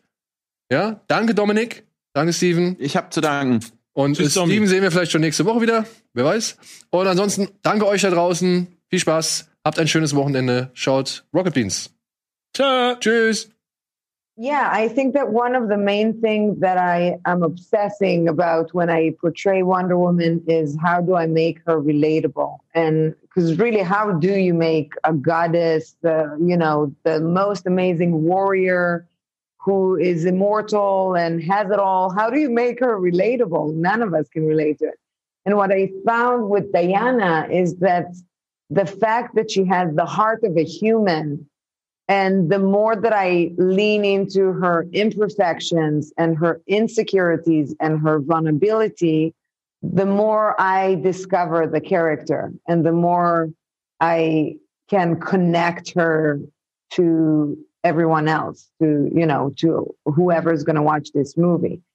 Um, so yeah, this is something we always talk about and, and, and we make sure that she's not like, I never try. I try to avoid playing the grand pathos. You know, uh, if you say pathos, I don't know if you say pathos in English. In German, you can say Ah, you can you say know. pathos. pathos, yeah, right? yeah. So I try to avoid it. Do you say it in English, Frank? pathos. Same. We Yeah. pronounce yeah, but Yeah, yeah. Uh, uh, German to German. um, so I,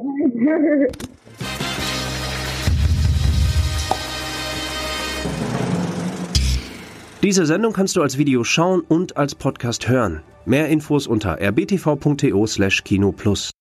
Diese Folge Kino Plus wurde dir präsentiert von Pickup Schoko Hazelnut. Den muss man mögen.